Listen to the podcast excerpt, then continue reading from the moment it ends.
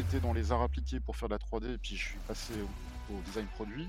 Et puis du design produit, je suis passé au graphisme, et puis après, je suis passé à l'animation. Je pense que c'est comme ça qu'on trouve notre, notre chemin. On sait jamais vraiment. On, y va pour ça, puis on découvre ça. Je pars d'Ubisoft et je décide de prendre tous mes sous que j'ai mis de côté et de partir aux États-Unis pour démarcher les boîtes. Et me dit Ah Quentin, mais c'est trop bien, on est trop content que tu sois là, on a vu ton film, le succès, c'est super. Euh, on veut absolument que tu fasses une interview. Tu vas nulle part ailleurs. Tout était incroyable. Déjà la machine, la machine qu'ils m'ont filée pour travailler, qui était une machine 16 fois plus puissante que ce que j'avais jamais touché dans ma vie. Genre, j'ai tendance à dire que le générique de fin d'Aquaman, c'est pas un générique de fin, c'est un, un mémorial pour tous les artistes qui sont morts sur ce show. Euh, il faut être là au bon moment, au bon endroit. La créativité dans les humains, pas dans les machines. Je suis Sandrine Calam, passionnée de 3D depuis des années et fondatrice de The Shading, agence 3D créative. Avec Gizmo, je vous propose de partir à la rencontre de celles et ceux qui font tous les jours la 3D, l'animation, les VFX et tout ce qui touche à l'image en général. Bonne écoute.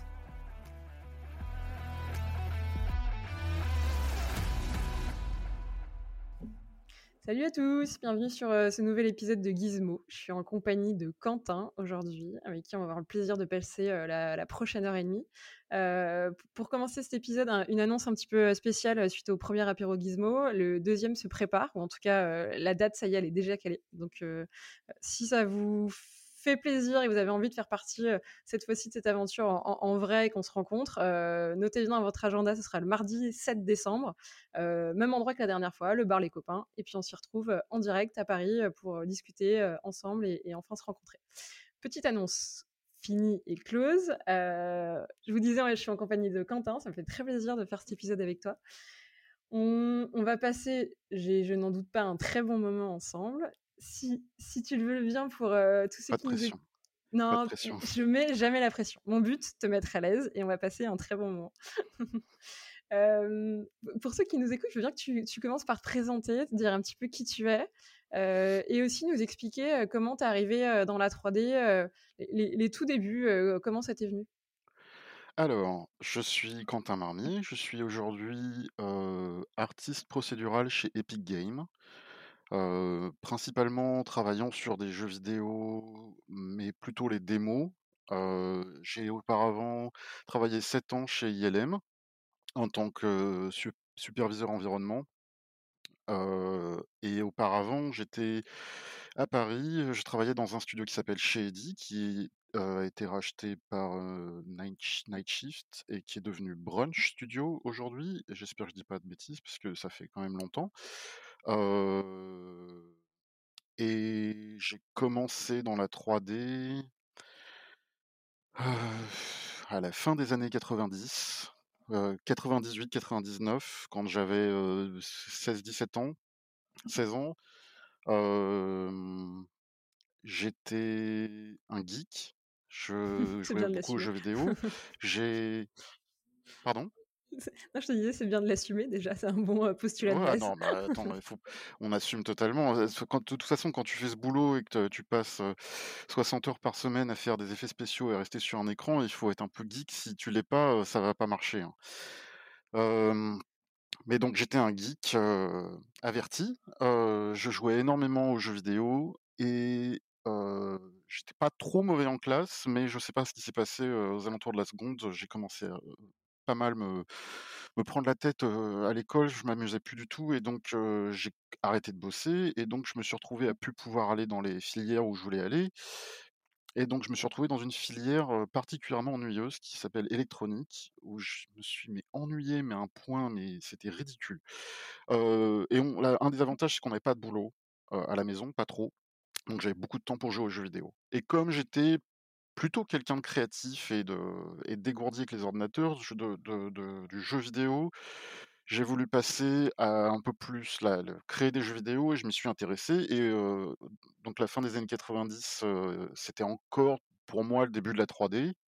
il n'y avait pas beaucoup d'informations, on avait à peine internet, et donc quand j'ai commencé à voir qu'on pouvait faire, nos propres bouts de jeux vidéo, à l'époque, je me rappelais le le gros truc, c'était un jeu qui s'appelle Total Annihilation auquel je jouais beaucoup et on pouvait faire nos propres unités dans le dans le jeu, à la condition de savoir utiliser 3ds Max. Donc ni une ni deux, je me suis mis à apprendre 3ds Max de mon côté. J'ai acheté un énorme bouquin qui est le ce qu'on appelle le Macmillian, qui est un espèce de bottin, parce qu'encore une fois, il y avait pas internet.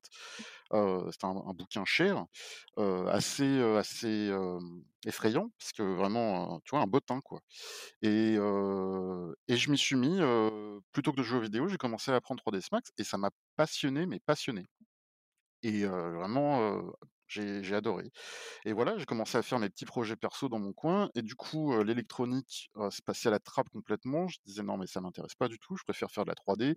Tu vois, c'est le futur, c'est, c'est les nouvelles technologies vachement, vachement cool. Surtout que le l'électronique tel que ça été enseigné à l'époque, pour le bac et tout, c'était c'était ridiculement, ennuyeux. On on faisait des trucs, j'avais fait un détecteur de pisse pour, c'était le pro le projet le projet qu'on avait au bac, c'était un détecteur de pisse. On faisait le circuit électronique pour détecter pour mettre des les trucs sur lesquels tu pisses pour pour, pour que ça tu sais, ça reconnaît la couleur et tout. Enfin bon, super, super glorieux quoi. Donc c'est sûr que ça m'a pas trop, enchanté et en même temps, j'avais cette nouvelle passion de de pouvoir apprendre la 3D sur le côté. Donc ça, c'était le préambule. Parce que, beaucoup de choses se sont passées ensuite et je vais pas rentrer trop dans les détails parce que je pense qu'on va s'ennuyer. Mais, globalement, depuis ce point, quand j'ai passé mon bac, je me suis dit: «OK, je vais pas faire d'électronique, je vais pas faire tout ça.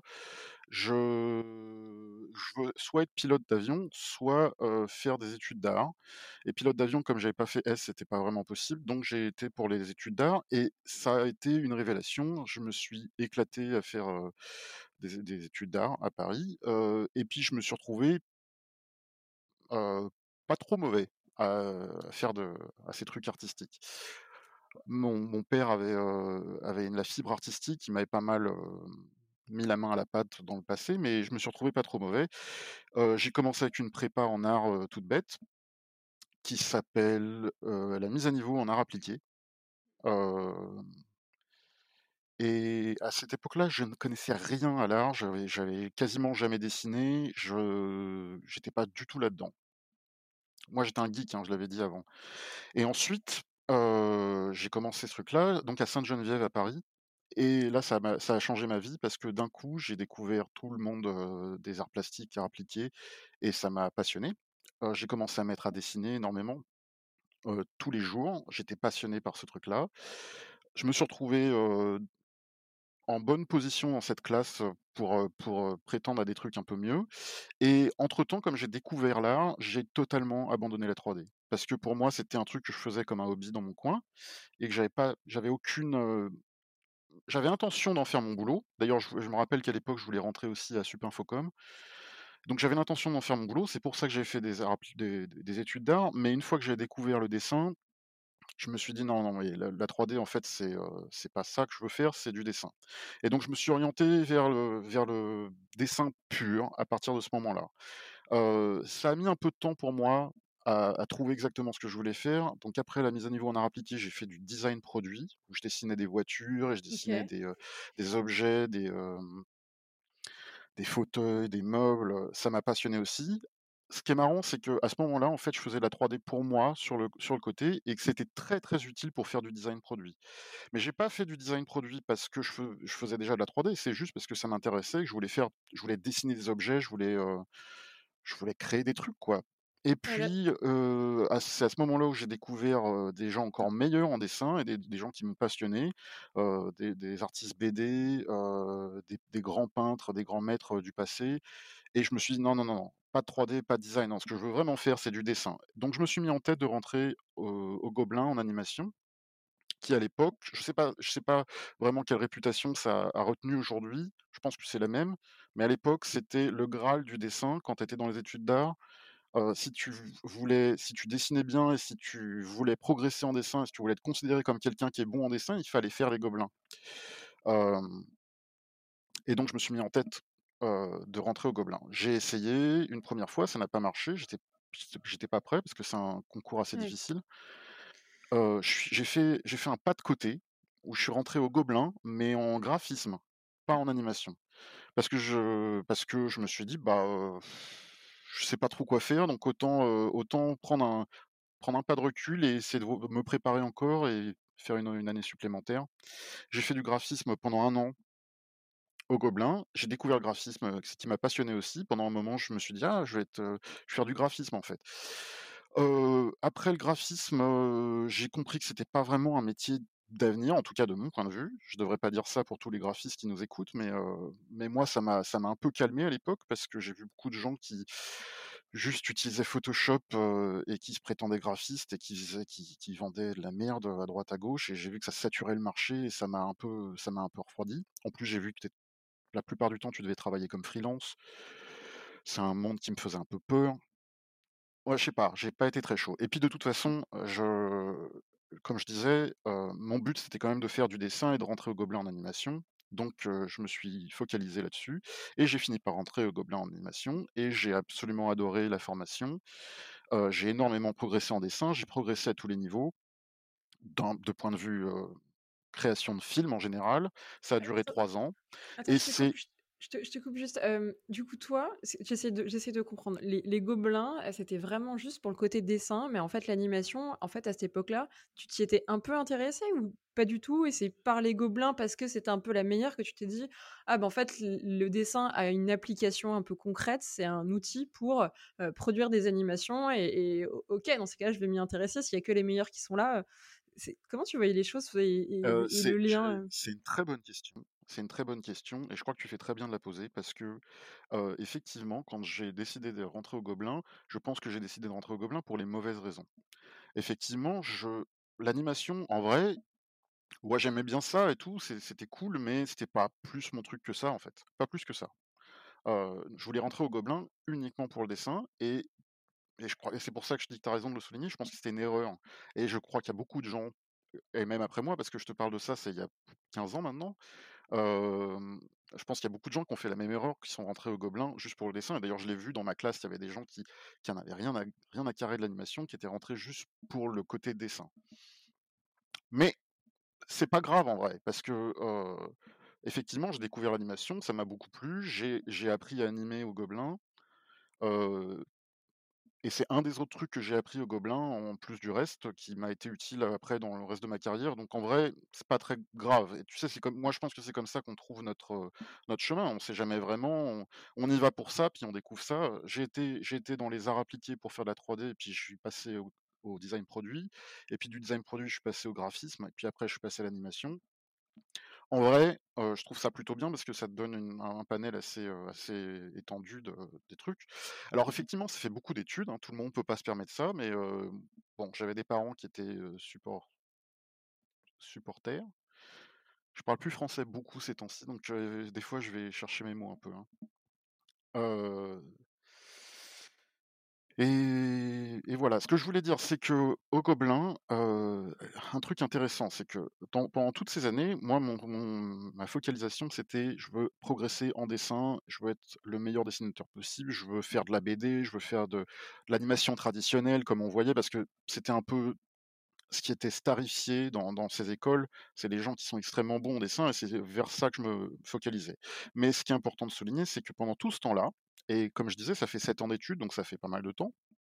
J'ai continué à faire de la 3D, sur le côté. Parce que, tu vois, j'ai commencé en 97-98 dans mon coin, c'était, heu, 2 ans avant mon bac. J'ai fait de la 3D pendant 2-3 ans et à faire ça dans mon coin tout seul et à faire mes propres, projets, bah, j'ai pas mal progressé et à ce moment-là, j'avais déjà un niveau, en 3D qui était, suffisant pour trou pour potentiellement trouver un boulot. D'ailleurs, j'ai fait des petits boulots à droite à gauche, hein, pendant tout ce temps-là, de 3D où j'ai des illustrations, je modélisais des trucs, je texturais des trucs ici et là.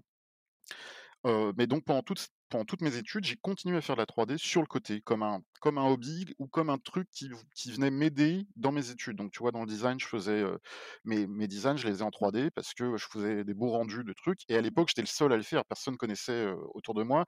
Aujourd'hui, c'est beaucoup plus commun, mais à l'époque, j'étais le seul dans ma classe à faire de la 3D. Donc c'était bien, ça me tu vois, ça me donnait une sérieuse plus-value, quoi. Même en graphisme, hein, je m'étais fait une spécialité quand je commençais à faire du graphisme freelance.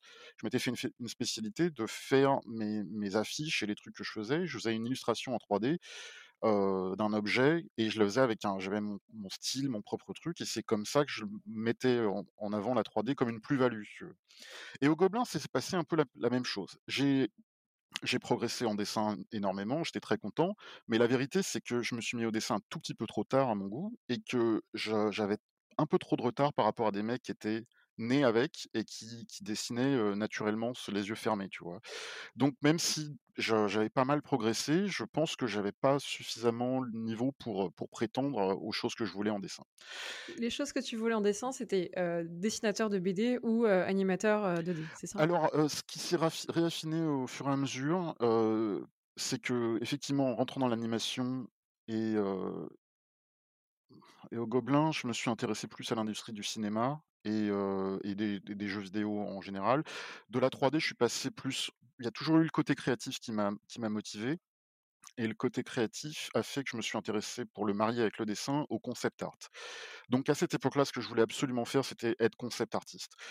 La référence absolue pour moi, de ce qui était devenu ce qui ce qui était devenu mon but dans la vie, c'était les concept art de Star Wars. OK. Parce que allez, comme tout bon geek qui se respecte, j'étais un fan de Star Wars, surtout que étant né moi je suis né au début des années 80, heu, je l'ai subi l'in l'influence Star Wars, peut-être d'une manière différente de de la génération qui est née à partir de 2000 parce qu'eux, ils ont eu les derniers films et moi avec les premiers films, j'ai été bercé par Star Wars, j'étais un gros fan de Star Wars, je jouais à tous les jeux Star Wars, c'était un truc. Et je l'assumais pas mal d'ailleurs. Mais donc quand je me suis intéressé à l'art et j'ai fait la 3D et tout ça, effectivement, j'ai modélisé des trucs Star Wars comme tout bon geek qui se respecte et notamment quand j'étais au Gobelin, le truc qui m'a vachement influencé, c'est ces bouquins qui sont sortis sur les concept art de Star Wars épisodes 1, 2 et 3, heu, qui qui sortaient à ce moment-là et où il y avait, ces ces grands noms du concept art, donc Yannick Dussault, pour les matte painting, il y avait Ian McCaig pour les les personnages, heu, Ryan Church pour le pour les speed paint et ça, quand j'ai vu ça, j'ai dit: «Ah OK, c'est ça que je dois faire». C'est, tout ce que j'aime, c'est ce genre de dessin, de trucs que je veux al aller, je veux aller vers ça. Pour en revenir à ce que je disais avant, ce qui s'est passé au Gobelin, c'est que j'ai donc réalisé relativement rapidement que mon niveau de dessin allait peut-être pas être suffisant pour prétendre à ces trucs-là, mais j'en démordais pas, je vais quand même essayer. Le truc, c'est que, les Gobelins, c'est très compétitif, hein. Il y a 25 élèves, la sélection est très dure. Encore une fois, c'est une formation assez dure et il il fallait que je reste à niveau avec le reste de la classe et ma manière de rester à niveau, c'est encore une fois d'utiliser la 3D pour, pour comme une plus-value, pour aller un peu plus loin que ce que je faisais d'habitude. Donc comme je galérais un peu en animation traditionnelle, à dessiner les personnages Disney, même si j'aimais ça, j'étais pas vraiment pas le meilleur, heu dès qu'il y avait un truc où je pouvais mettre de la 3D, je le faisais. Heu, tu as un exemple concret? Est-ce que c'était par exemple, tu avais aussi la marionnette en 3D pour le posing, heu, tu l'amenais d'abord en 3D et ensuite tu la dessinais, ça pouvait t'aider? Par exemple, j'ai fait ça, heu, j'ai fait ça plusieurs fois ou, un exemple plus concret, c'est que, en milieu de 2e année des Gobelins, il fallait qu'on fasse un petit film personnel de 30 secondes. C'était un des gros projets de l'année, c'était pour un un concours pour Canal J. Il fallait faire une, une petite animation de 30 secondes qui allait être diffusée sur Canal J. J'étais pas du tout inspiré, je pense j'avais pas le niveau de dessin pour faire les trucs que je voulais faire et donc j'ai dit: «Tu sais quoi? Je vais le faire en 3D parce qu'en 3D ça va me prendre 10 minutes». D j'exagère, mais la 3D je le respire. J'en fais depuis 10 ans maintenant. À cette époque-là, je pour moi, c'est facile. Du coup, j'ai fait mon film en 3D dans mon coin en rendant, sur mon ordinateur la nuit les trucs et j'ai fait un truc que je considère pas trop mal pour l'époque et heu et ça a eu du succès, j'ai même gagné un prix avec. Donc ça, c'était le 1er c'était le 1er, heu, le 1er indice où je me disais: «Mmh, peut-être que la 3D, faudrait pas que je le mette trop de côté parce que c'est pas mal». En plus, il y a d'autres profs qui, à l'époque, au Gobelin, me disaient: «Mais tu te rends pas compte, c'est vachement bien, ce que tu sais faire, c'est c'est un set de skills qu'il faut qu'il faut pas abandonner et tout». Je disais: «Ouais, mais moi, je veux faire du dessin, quoi». Et ensuite, à la fin des Gobelins, autre, point charnière et qui est important, c'est j'ai fait tout le préparatif de l'histoire pour en arriver là, c'est que, la dernière année aux Gobelins et c'est toujours le cas aujourd'hui, on fait un film de fin d'études, pour se vendre sur le marché après. Donc comme je te disais, toujours là, moi mon but c'était d'être concept artiste. Je savais pas trop où, je voulais faire du Star Wars, mais à cette époque-là, c'était un peu, je enfin je gardais mes espoirs assez bas. Mais je voulais être concept artiste. Mais quand même, il fallait qu'on fasse un film de fin d'année et pendant le film de fin d'année, ce qui se passe aussi, c'est qu'on est vachement influencé par les films qui ont été faits les années précédentes Forcément. et à cette cette année, le film qui était, qui était juste avant nous qui était juste avant nous, l'année juste avant nous, c'était, un il y a eu un film qui s'appelle Burning Safari qui a eu un succès monstrueux, qui était excellent, fait par un, par plein de gens, mais un gars que je connais qui s'appelle Max Malléo, hem et ça a eu beaucoup d'influence sur nous et c'était un film en 3D. Donc quand j'ai vu ça, en fait, il y avait une tendance aux Gobelins de faire des films en 3D à cette époque-là et je me suis dit: «Bah, moi, faire un film en 3D, ça me branche bien parce que je connais et j'ai beaucoup plus de chances de réussir à faire un film correct si je le fais en 3D que si je le fais en 2D». Même si mon aspiration voulait le faire en 2D, mais je me suis je l'ai fait un peu je l'ai fait un peu sécu en me disant: «Je vais je vais aller vers ce que je connais parce que parce que, bah, c'est mon film de fin d'études et c'est ce qui va me servir à bosser après, donc faut pas non plus, faut pas non plus cracher dans la soupe, quoi». Je me suis mis en en partenariat donc avec 5 autres gars parce que c'est comme ça que fonctionnent, les films de fin Tu d'études fais pas tout seul et forcément. et on a fait ce film qui s'appelle Octapodie, et je pense qu'on a on on s'est bien démerdé.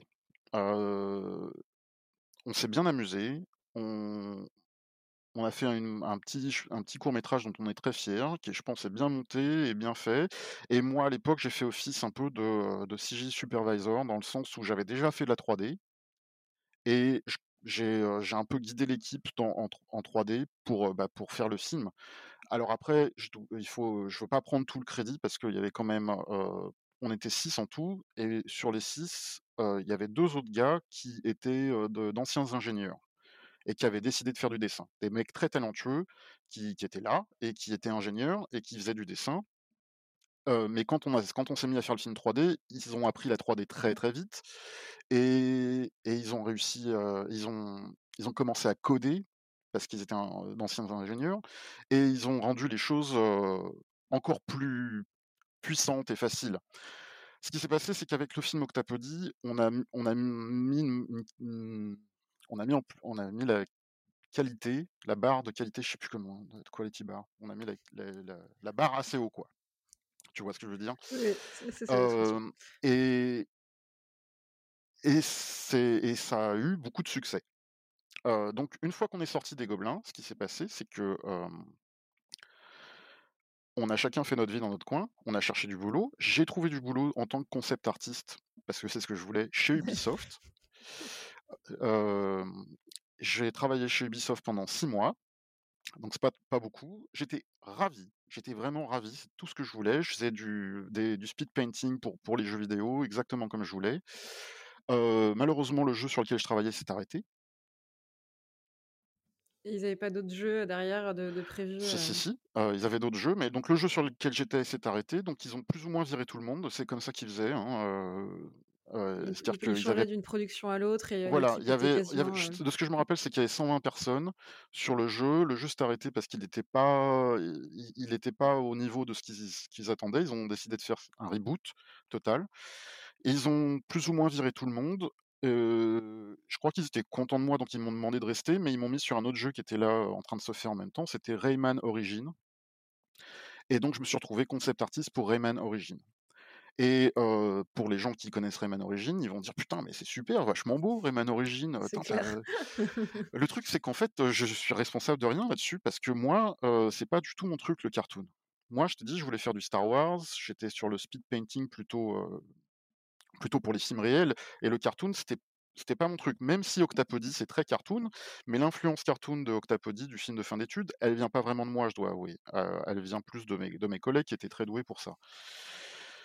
Donc c'est un Heu, univers que qui à la fois te plaît pas trop et en plus que tu maîtrises, beaucoup moins que de la science-fiction ou quelque ça, chose de ça. réaliste. Alors, j'avais accepté de le f c curieusement, c'est-à-dire que j'avais accepté de le faire, j'avais appris à le faire, mais c'était pas c'était pas ce qui m'excitait. Donc je le faisais je le faisais de manière je le faisais OK, mais je le faisais pas, heu, j'excellais pas dans ce truc-là, faire des personnages cartoon. Bon, j'ai fait je crois que j'ai fait un mois sur Rayman Origins et je leur ai dit je leur ai dit, «Non mais ça m'intéresse pas en fait, je suis pas c'est je m'amuse pas là. J'ai envie de bosser, j'ai envie de faire de mon mieux, j'ai envie d'aider la boîte, tu vois? J'ai envie de je suis content d'être concept artiste chez Ubisoft, mais objectivement, je suis pas la bonne Mmh, personne pour mmh ce mh. truc-là et puis en plus je m'ennuie. J'ai pas envie de venir bosser le matin, ça me fait chier quoi». Ça avait le mérite d'être clair.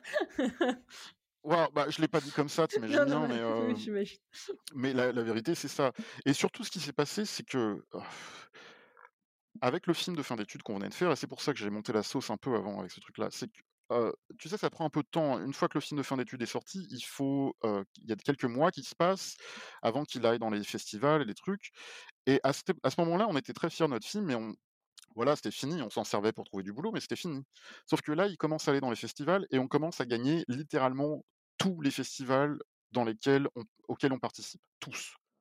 Chaque fois qu'il y a un un nouveau festival, on fait: «Ah, vous avez gagné ça! Ah, vous avez gagné ça!» et on dit: «Waouh, tu c'est bah, super, donc on a peut-être pas fait un truc, si pourri, en fait», et ça prend des proportions astronomiques. Entre-temps et c'est important de le préciser, c'est que j'ai beaucoup de mes collègues des Gobelins qui, eux, avaient réussi à avoir des opportunités en or avec des boîtes américaines, notamment DreamWorks et qui se faisaient engager par DreamWorks et qui commençaient à partir aux 4 coins du monde. Donc j'avais des potes qui partaient à Londres pour se faire engager dans les boîtes de FX. J'avais des potes qui étaient partis en Inde pour DreamWorks, des potes qui étaient partis ici et là et moi j'étais resté à Paris. Donc j'étais chez Ubisoft, j'étais content, c'est ce que je voulais, mais j'étais resté à Montreuil et j'avais un peu des envies d'horizons un peu plus grandes. Surtout que je te parlais des des gens qui m'influençaient, les bouquins de Star Wars et tout, tu vois? Il y avait le côté Hollywood, il y avait le côté, j'avais besoin d'aller autre part qu'à Paris, j'avais le sentiment qu'il se passait des choses autre part qu'à Paris. OK. Sachant que je ne l'ai pas précisé au début, mais je suis parisien, donc moi j'ai vécu toute ma vie à Paris avant. Et j'avais un sentiment très fort de vouloir, m'expatrier. Ouais et de goûter de vraiment vivre, tout ce qui se passait ailleurs qu'à Paris, heu, à travers des gros studios qui étaient soit au Canada, Ouais, soit aux États-Unis, heu. absolument. En plus, bon, je veux dire quand tu vas quand tu vas dans les études d'art et surtout quand tu vas aux Gobelins, on on parle de ça en permanence. Les mecs, les stars des Gobelins, les mecs qui te font qu'on te fait relater, heu, c'est les anciens Disney, ceux qui ont b qui sont partis bosser chez Disney, chez Pixar, chez DreamWorks. Donc ça devient tes nouvelles références et heu et on parlait de ça tout le temps, tu vois? Et on regardait leurs autant je regardais les concept art de Star Wars, mais on regardait aussi les concept art, de des films d'animation Pixar, de Nemo, de tout ça. On regardait les c'était nos influences majeures. Donc effectivement, tu vois, je sors des Gobelins, je vais travailler chez Ubisoft, je suis content, mais c'est pas idéal. J'étais pas super bien payé en plus, heu, en tout cas pas autant que ce que j'aurais voulu.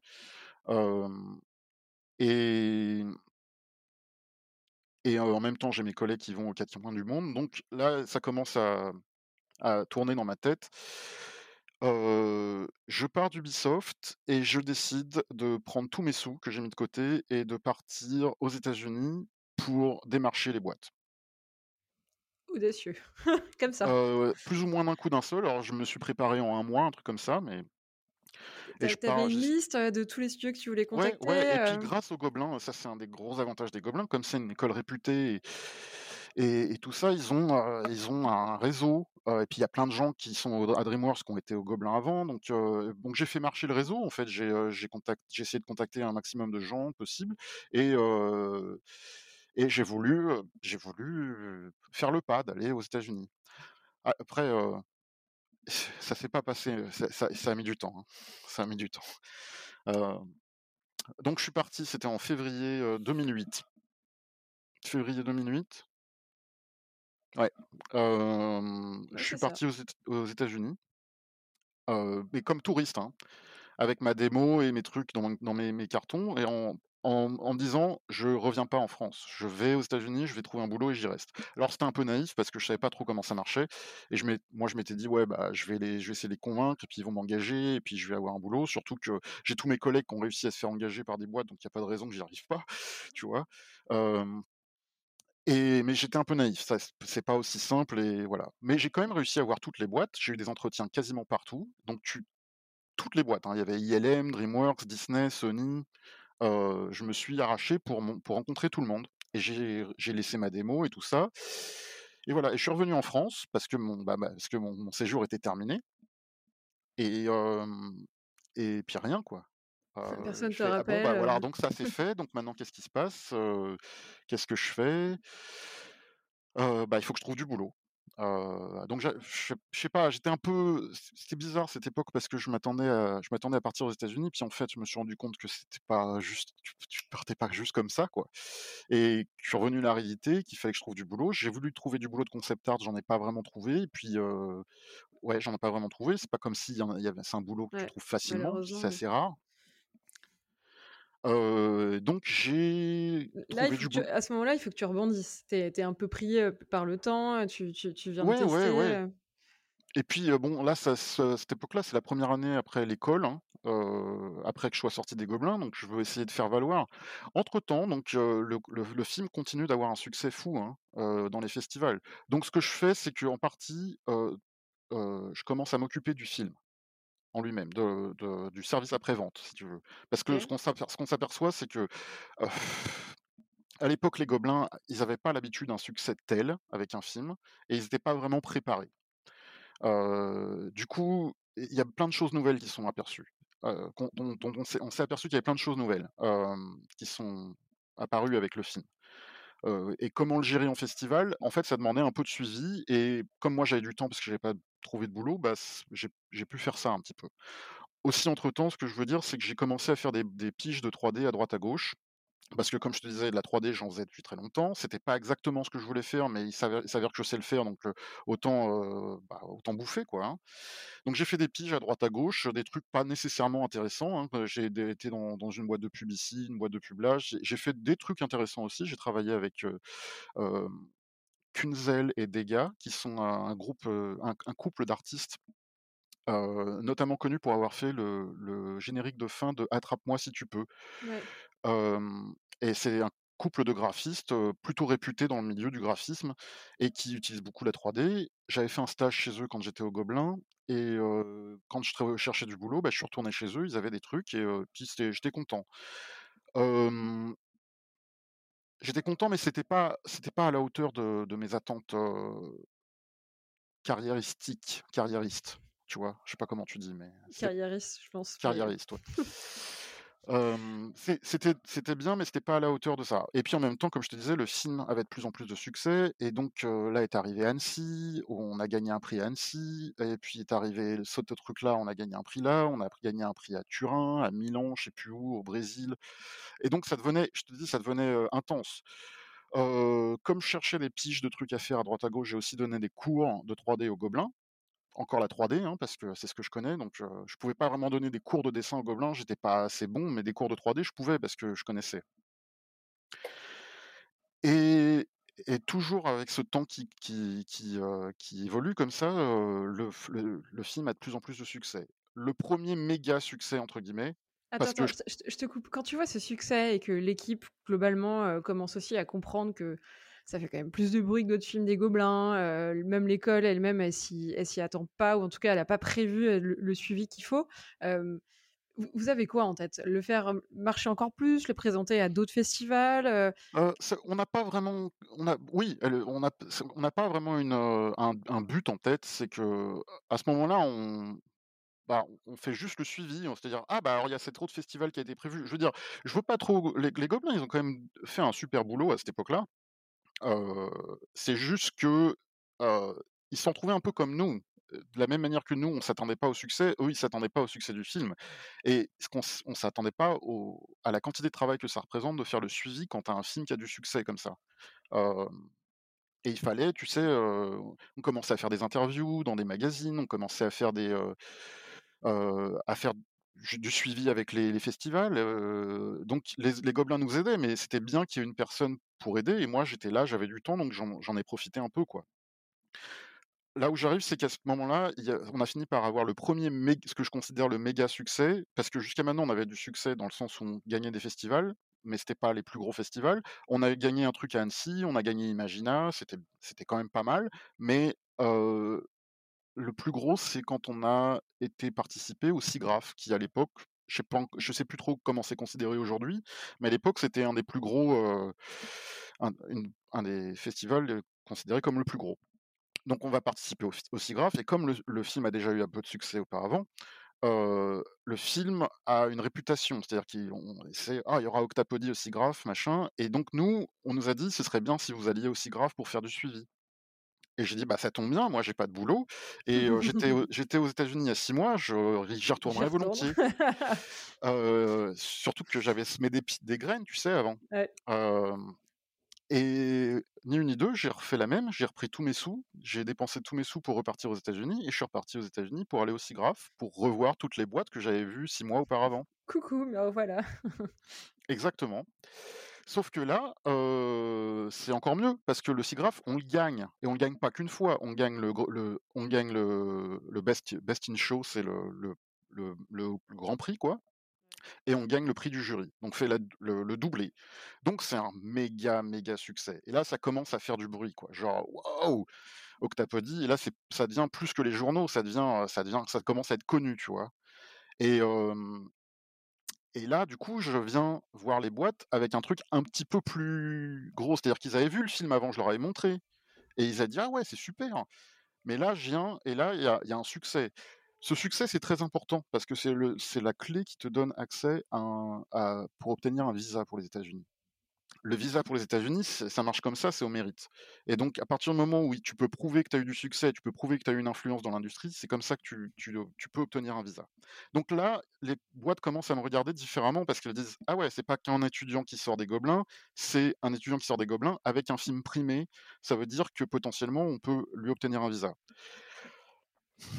Puis il est clairement reconnu là, quand tu commences à gagner des des prix aussi énormes, Exactement. comme tu dis, tu sors clairement du lot et tu es plus, heu, juste un étudiant lambda, heu, qui qui toque à la porte de tous ces studios. C'est marrant parce que, tu sais, à ce moment-là, je me suis dit: «Ça y est, c'est parti, quoi. Je suis, je suis content, c'est parti». J'ai rencontré toutes les boîtes et notamment la boîte que je voulais aller le plus, c'était Industrial Light& Magic, ILM, parce que je suis fan de Star Wars, je suis fan d'effets spéciaux, je fais de la 3D depuis des années. Bon, tout le monde connaît ILM. Voilà, donc j'ai j'ai j'ai réussi à rencontrer des gens chez ILM, j'étais super excité et je me suis dit: «S'il y a vraiment une boîte où je voudrais aller plus que quelque autre boîte, c'est, ILM». Et ILM, ils me sortent le grand jeu, comme un truc comme j'avais jamais vu, quoi. C'est-à-dire? c'est-à-dire que je vais les je vais les voir au SIGGRAPH en me disant: «Bon, bah, je vais essayer de trouver quelqu'un à qui parler» et hop, je tombe nez à nez avec la la recruteuse qui était évidemment au SIGGRAPH et qu'elle me reconnaît parce que je l'avais vue 6 mois avant, hein. Et elle me dit: «Ah Quentin, mais c'est trop bien, on est trop content que tu sois là, on a vu ton film, le succès, c'est super, heu non, on veut absolument que tu fasses une interview, tu vas nulle part ailleurs, reste avec nous». Ils me font rentrer dans une salle, c'est-à-dire que tu sais, moi j'étais avec tous les autres étudiants et tous les autres personnes qui essayaient de choper un boulot chez ILM. On prenait une feuille, on remplissait notre nom et on la mettait dans le dans casier, où c'était perdu pour pour toujours. Et non, moi ils m'ont dit: «Non, non, viens, viens avec nous, on va te mettre, non, non, toi c'est différent», tu sais?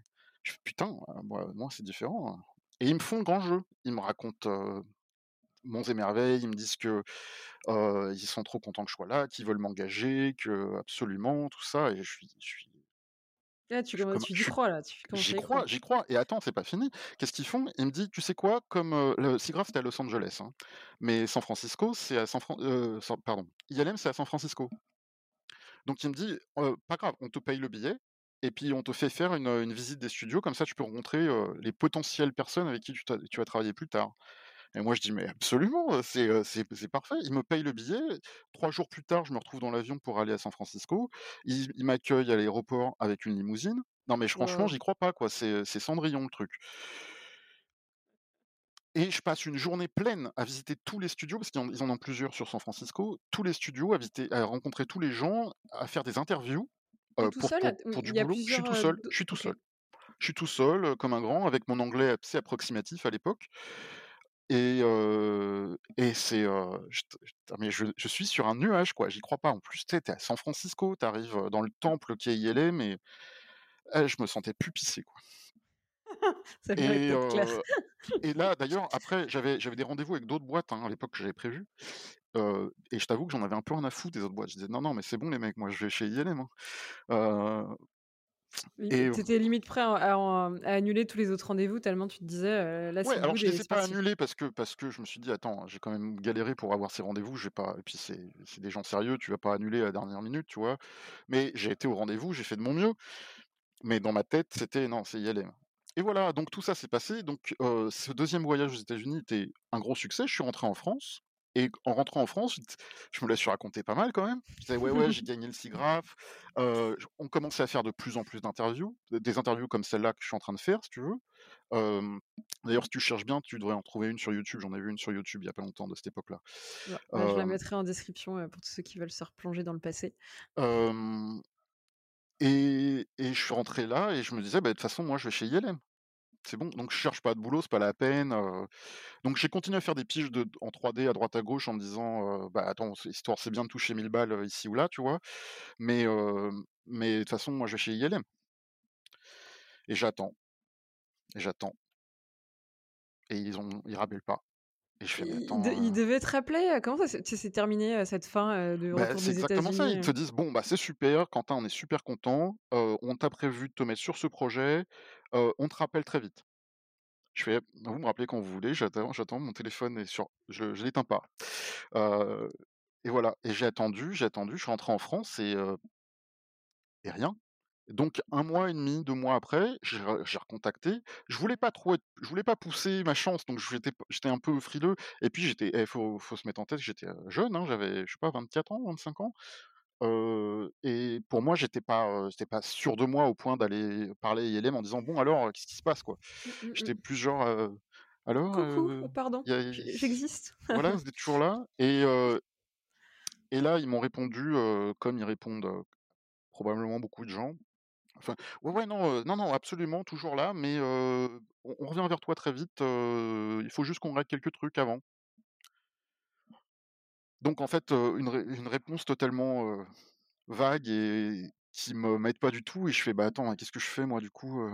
eh, ils m'ont payé la limousine et ils m'ont envoyé à San Francisco, ils m'ont fait les interviews, ça veut dire quelque chose quand même, tu vois? C'est presque comme, comme comme une Un relation de amoureuse, ouais, un truc de séduction. Tu te dis: «Attends, il a fait tout ça, il m'a offert des fleurs et ça veut dire quelque chose» et à l'époque, je me disais: «Putain, qu'est-ce que je fais, quoi?» Je Heu le plaque. C'est exactement, c'est est-ce que est-ce que je le plaque? Et hem j'avais pas de nouvelles d'ILM, j'étais un peu, déprimé, j'avoue et ensuite, Ouais, c'était un là peu l'ascenseur émotionnel. Tu y croyais tellement ouais, que que là, tu ouais, ouais pensais pas attendre aussi longtemps, et ensuite, c'est DreamWorks qui m'a appelé, un peu de nulle part. DreamWorks, j'étais en contact avec eux en même temps que tous les autres, donc j'entretenais le contact, hein, je j'en re je renvoyais des emails et tout et puis là, ils me disent: «Ah non, bon, cette fois, on veut t'interviewer» et je pense que c'était le la répercussion du succès qu'on avait eu au SIGGRAPH Mais là, ils veulent m'interviewer et là, ce sera une interview en vidéo comme comme on fait là, et et du coup, ça me remet un peu de peps. Je me dis: «Ah bah, quand même, bon, ILM, ça marchera peut-être pas, mais DreamWorks, c'est pas mal quand même». En plus, j'ai plein de potes chez DreamWorks, de des gobelins, donc ça m'excite vachement et en plus, ils voulaient m'engager en tant que concept artiste. Donc je fais l'interview et l'interview se passe super bien, j'ai un super feeling et tout ça et 2 semaines plus tard, ils me disent, «Non, en fait, ça va pas être possible». Et ils t'expliquent pas pourquoi, ils te disent pas, ils te disent: «Ouais, non, en fait, le projet machin». Je sais pas si c'est parce que je leur ai pas plu, c'est parce que j'avais pas le niveau ou c'est parce qu'ils se sont rendus compte que je pouvais pas avoir de visa, parce que c'est aussi très possible. Mais ça ils m'ont dit: «Non, en fait, ça va pas marcher». Donc voilà, je t'ai dit, deuxième fois aux États-Unis pour faire la démarche, super motivé, ça se passe super bien avec ILM, j'ai des interviews avec toutes les boîtes et notamment aussi avec DreamWorks. Et là, je reviens et quelques mois plus tard, il se passe toujours rien. Et là, j'ai eu un ras-le-bol. Genre: «OK, ça suffit, quoi». J'ai dépensé on tous mes me sous on pour aller 2 fois aux balade, Heu, entre-temps, je vivote parce que je j'ai pas j'ai pas beaucoup de sous et je je bosse à droite à gauche pour faire des trucs. Et entre-temps, bah, bon, je suis un peu au au point mort, quoi, il se passe rien et j'ai eu un un ras-le-bol et j'ai dit: «Tu sais quoi? Je veux plus entendre parler des États-Unis. Ça me saoule, ils veulent pas que ça ça marche pas. Alors tu peux dire que j'étais motivé pour y aller au départ et heu, et y aller une deuxième fois et faire marcher les trucs. J'ai envie de dire à l'époque aussi que peut-être j'ai abandonné un peu vite parce que mais à l'époque, j'étais vraiment saoulé, quoi. Ce double, ce cette double date Tinder, heu, avec DreamWorks ILM qui m'a bien laissé sur ma là, j'étais vraiment mais dégoûté. C'est là où je suis rentré chez Eddy. Un peu comme un peu par hasard, en faisant une comme le reste, j'ai fait une pige 3D pour, pour aider puisqu'ils avaient besoin de trucs. J'ai particulièrement apprécié la boîte. Il y avait vraiment une ambiance, fabuleuse. C'est là où j'ai rencontré Jean-Charles. pour la première fois, qui à l'époque était superviseur et qui qui était était assez dur, hein. Il il c'est un mec dur des fois, hein. Il m'a mais je crois que j'ai gagné son respect, avec le temps. Donc en tout cas, c'est une autre histoire, mais pour en venir, à ça, j'ai été chez Eddy, je me suis bien plu et au même moment, on a eu la nouvelle que Octapody a eu encore plus plus de succès et là, on a décroché la timbale, on est nominé aux Oscars. Waouh! Ça ça, c'est combien de temps après la sortie? Ça fait quoi? 3 ans que vous l'avez fait ce ce Ah non, même pas, court heu, même pas, ça fait 1 an. D'accord. C'est tout C'est ça, 1 ça an. se Tout passe ce en tout une ce que je t'ai racont tout ce que j'ai raconté là, entre la sortie des Gobelins et tous ces événements avec ILM et tout ça, s'est passé en dans dans l'année qui a suivi, ma sortie des Gobelins. Donc ça a été une année, assez intense. Et le succès là, c'est le firmament pour Octapody, on peut pas faire mieux. C'était ça, si tu veux, je disais qu'il y avait pas vraiment de go de de but avant, mais s'il y a eu un but à la fin, c'était les Oscars. C'est la consécration absolue pour un fi pour un film, pour un court métrage et notamment pour un court métrage étudiant qu'on a fait dans notre dans notre coin, pas du tout pour aller aux Oscars, on l'a fait pour, heu, pour trouver du boulot, hein et là, on est nominé aux Oscars et alors là, heu, là, ça prend, heu, les choses prennent des proportions très différentes parce que, je veux dire, au début, on est dans des festivals de 3D, donc tu es connu par les gens de la 3D. Après, tu gagnes le SIGGRAPH, tu es connu par un monde un peu plus étendu, les les les grandes boîtes et tout. Tu fais: «Ah ouais, j'ai vu ce film-là». Quand quand tu es nominé aux Oscars, tu es connu par tout le monde. C'est-à-dire que, là, c'est carrément la vraie presse qui commence à s'y intéresser, tu vois? Et quand c'est arrivé, on commence à avoir des interviews avec, avec tout le monde et on a eu à cette époque-là, on a eu tout le monde, hein. On a eu, Figaro, Télérama, Nouvelle Obs, heu, France 2, France 3, on était à la télé, on avait c'était mais c'était la folie. D'ailleurs, c'était un peu trop la folie. Moi, ça m'a ça m'a un peu refroidi. J'ai eu une expérience assez j'en garde pas une très bonne expérience de de toutes ces interviews et tous ces trucs-là.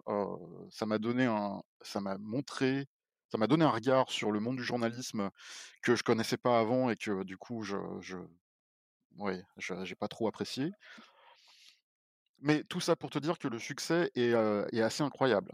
Alors évidemment, comme on est nominé aux Oscars, bon, bah, on va au on va aller, aux États-Unis pour assister à la cérémonie, quoi. Allez, tu recrames tes économies, c'est ça?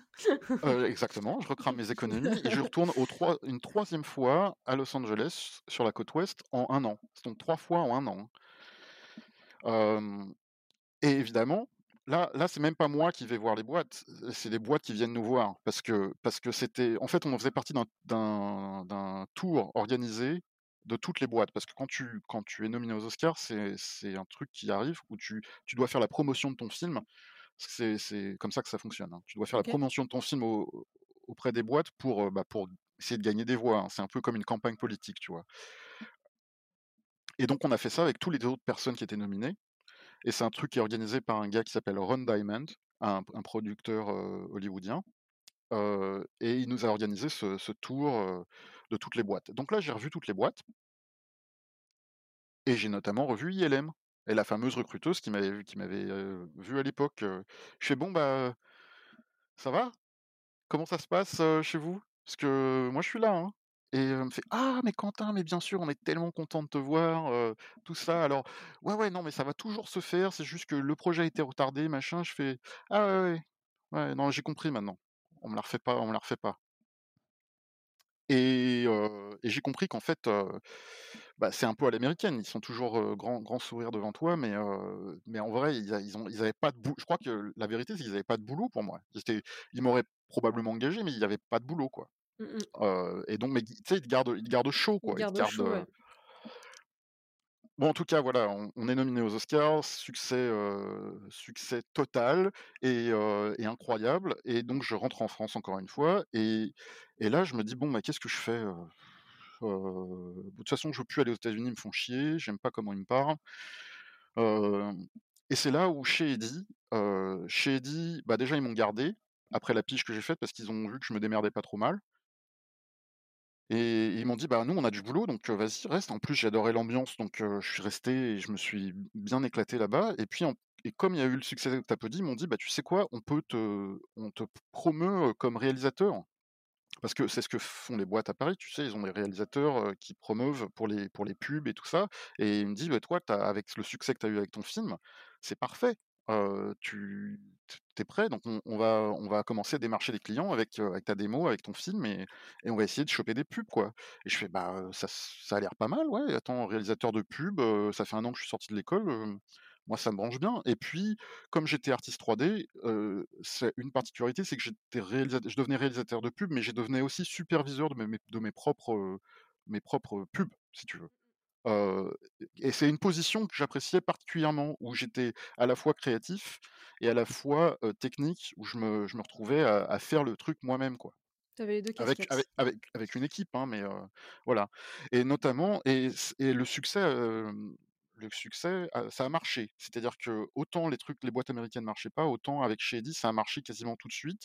Heu, Jeff, le producteur de Shady, a trouvé des projets tout de suite, heu, à me refiler et notamment une cinématique pour Ubisoft et et puis plein d'autres trucs après, mais il a ça a fonctionné. Donc le succès a porté ses fruits, si tu veux, pour pour la première fois avec Shady et et j'ai adoré ce truc-là donc j'ai réalisé cette, cette cinématique pour Ubisoft, ça s'est très bien passé, on s'est bien éclaté et puis, et puis on a continué comme ça. Ce que je voulais dire, c'est qu'aussi à l'époque, avec un succès tel que que a eu, on a eu d'autres, offres très intéressantes et notamment une offre de la part de Universal qui voulait nous faire, heu, de potentiellement des gros films. Donc à l'époque, c'était Despicable Me qui était sorti, Moi moche et méchant.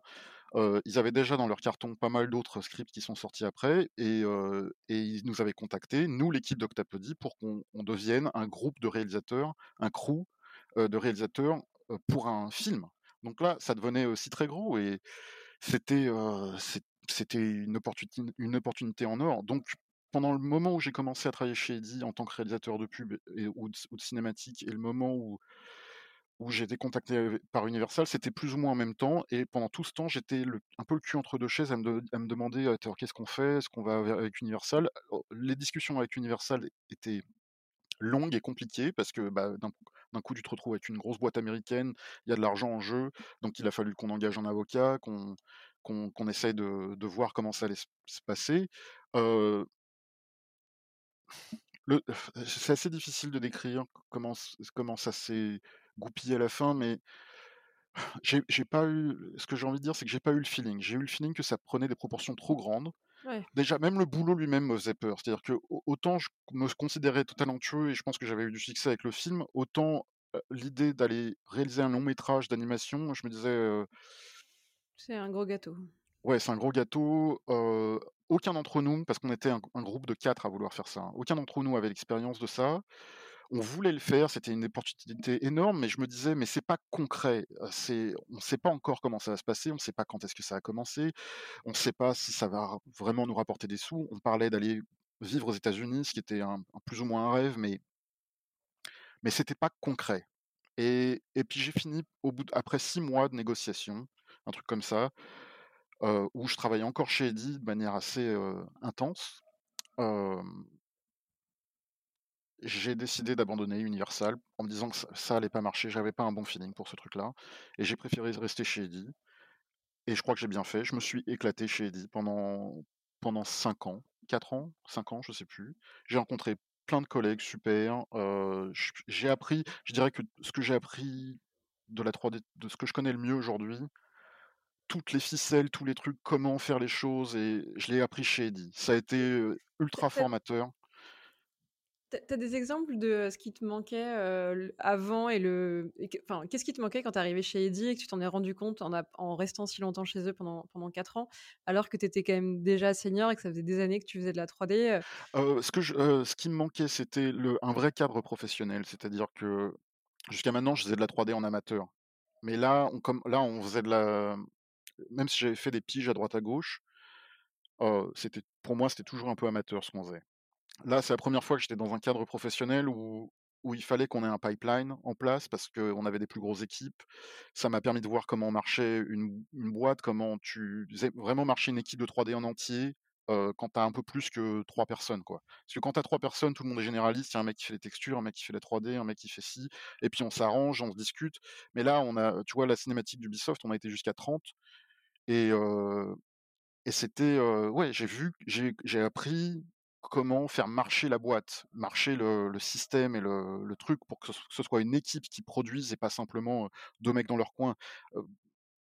J'ai appris comment gérer une équipe, j'ai appris comment, puis j'ai appris plein d'autres trucs plus précis, plus professionnels dans le milieu de la 3D. euh, faire un linear, un linear workflow pour le, pour le rendu, par exemple. À l'époque, je faisais du, tout ce que je faisais, je faisais des rendus en 8 bits parce que tout le monde s'en foutait et puis ça marchait. Mais quand je suis arrivé chez Eddie, il fallait qu'on des trucs un peu plus sérieux et donc on commençait à faire des trucs plus pro, quoi. Donc c'est tout ça que j'ai appris chez Eddie et c'était ultra formateur et c'était et c'était super.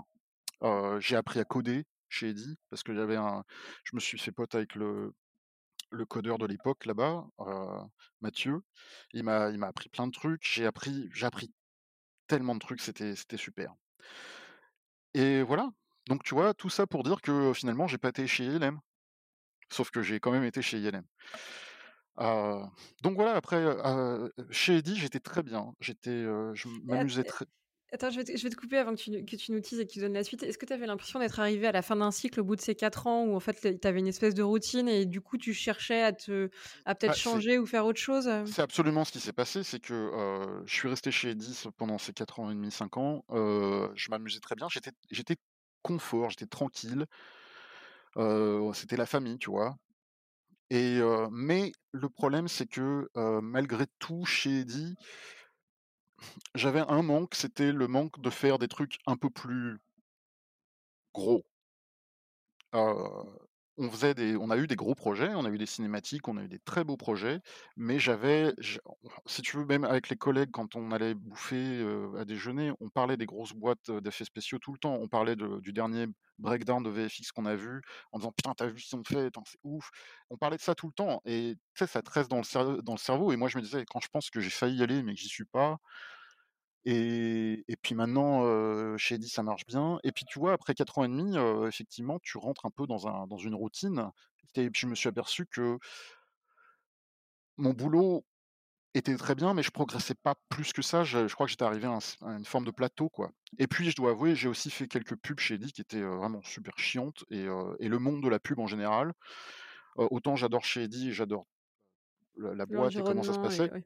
Mais le le monde de la pub m'a surgavé parce que parce que tu as affaire à des nazes, qui qui comprennent rien à rien, qui te demandent de mettre un gros placard bleu au milieu d'un truc vert et tu dis: «Mais non, mais» et ils veulent pas écouter et tu vois, tu fais des trucs qui ont aucun sens entre, les pubs de chips et les pubs de serviettes hygiéniques. Des fois, tu te dis, heu: «Bon, j'ai peut-être pas fait de la 3D pour faire ça, quoi». Quand tu fais une cinématique Ubisoft, ça fait plaisir. Quand tu fais une pub pour du PQ, ça fait un peu moins plaisir.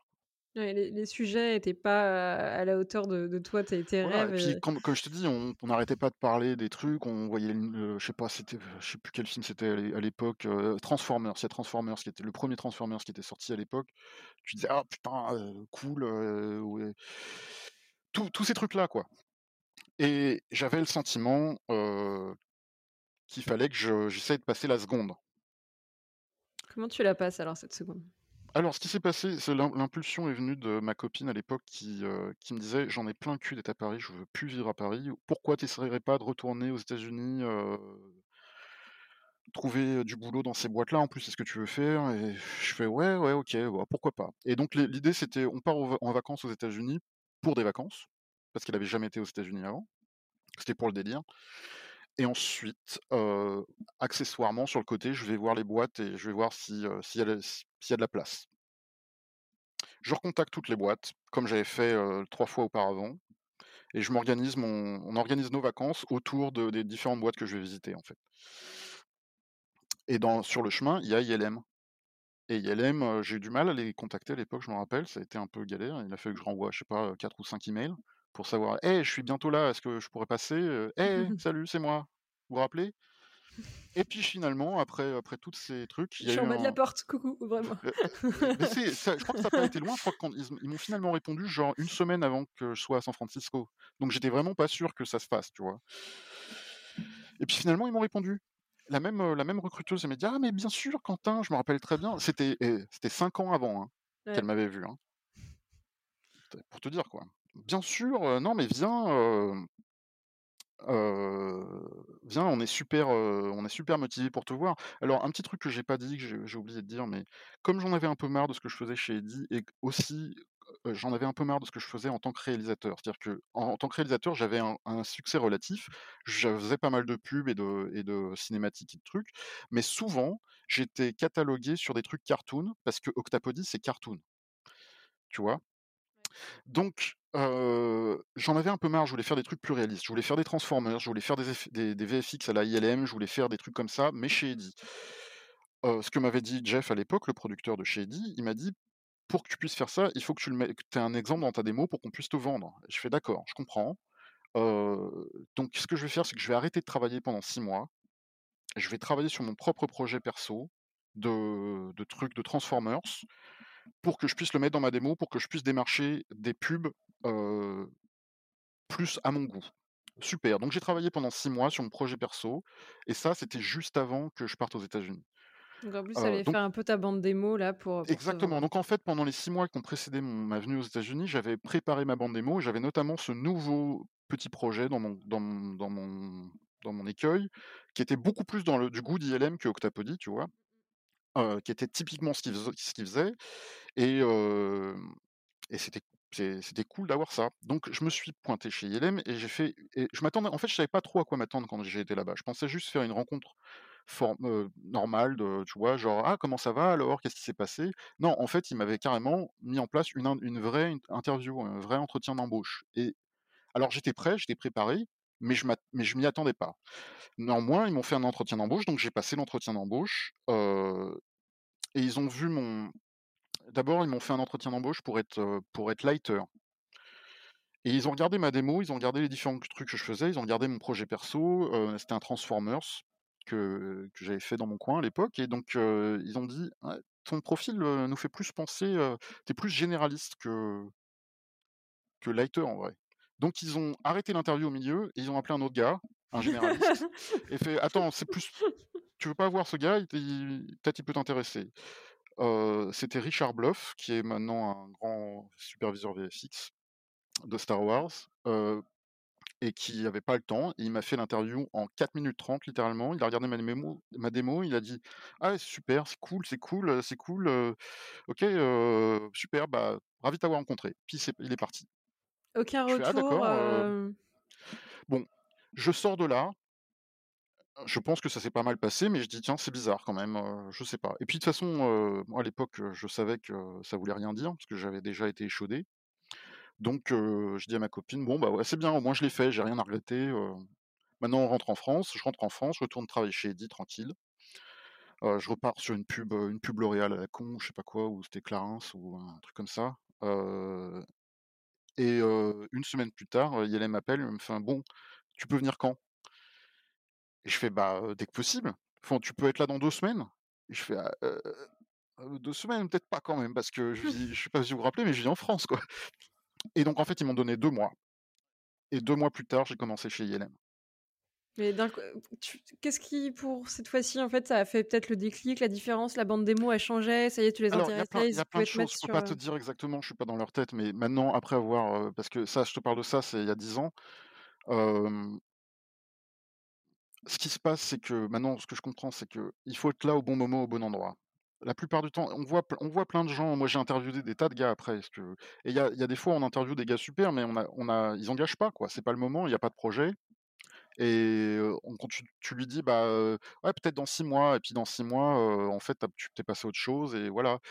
Il y a eu ça. La 2e chose aussi, c'est que, j'avais beaucoup plus d'expérience, j'avais toute l'expérience de chez Eddy, de projets que j'avais supervisés de de bout en bout, d'équipes que j'avais gérées, je montrais des choses qui étaient beaucoup plus dans leurs cordes et puis, et puis je crois que la différence majeure aussi, c'est que c'était un temps donné différent. C'était en 2012 où la 1re fois où je les avais vus, c'était en 2008-2007-2008, heu, donc 4-5 ans plus tard, la situation des visas était différente. C'était plus facile d'obtenir un visa à cette époque-là. En 2008, c'était impossible parce qu'il y a eu la crise et ils avaient tout fermé.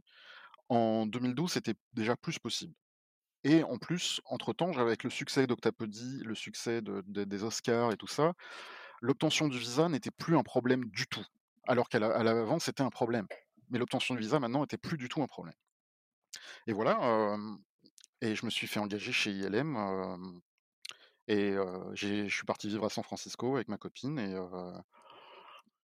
et puis, et puis le le rêve a commencé. C'est marrant parce que, bah,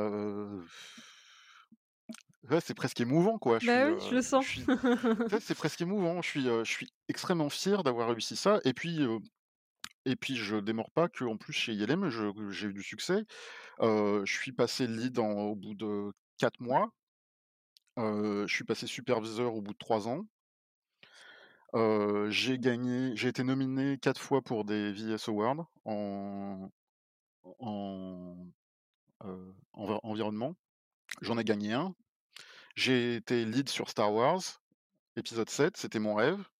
J'ai gagné le VS, pour l'environnement sur Star Wars avec mon nom à côté de celui d'Ya Yannick Dussault, qui était le mec, dont je parlais avant, qui était un de des mecs que je suivais, avec qui j'ai travaillé pendant tout Star Wars. Hem, ah, ça a été un rêve qui se réalise, quoi. Je suis, sais pas comment le dire, je remercie Dieu, même si je crois pas en Dieu, mais Est-ce que heu est-ce que tu peux nous raconter à quoi ça ressemblait, heu, le rêve de l'intérieur? Qu'est qu'est-ce que tu vivais enfin, que tu avais toujours envie de vivre? Et heu, hem, je sais pas, une une journée, un projet que tu peux peut-être nous raconter, qui qui te marque encore et qui te donne aussi, cette émotion-là qu'on qu'on ressent, ouais, il y en a tellement, un un truc simple qui, simple, mais un peu ridicule que qui te qui te fait te rendre compte que tu es dans un autre monde. Bon, chez Eddy, c'était super familial, j'adorais, mais c'était une petite boîte, hein, c'était une petite boîte. Là, ça me fait penser à une autre anecdote qui est très marrante d'ailleurs. Quand, je sais pas, tu vois, des fois, des je disais: «Je je veux pas casser du sucre sur Shady. Shady, c'était super et tout», mais des fois, on n'avait plus de café pour la cafetière et il fallait qu'on aille acheter du café, tu vois? Un truc à la con comme ça et normal dans une boîte ça, tu te dis: «Bah ouais, bah, ça arrive». Quand j'arrive chez ILM, bon déjà, il y a une cuisine, 4 il y a 4 cuisines par étage, tout ça, ça, c'est une chose, mais heu, je suis pas dans la boîte depuis 2 semaines, que c'est le cadeau de Noël. C'est la boîte fait un cadeau de Noël c'est une grosse boîte de 1 500-2 000 employés à l'époque et ils offrent un iPhone et un iPad à tous les employés.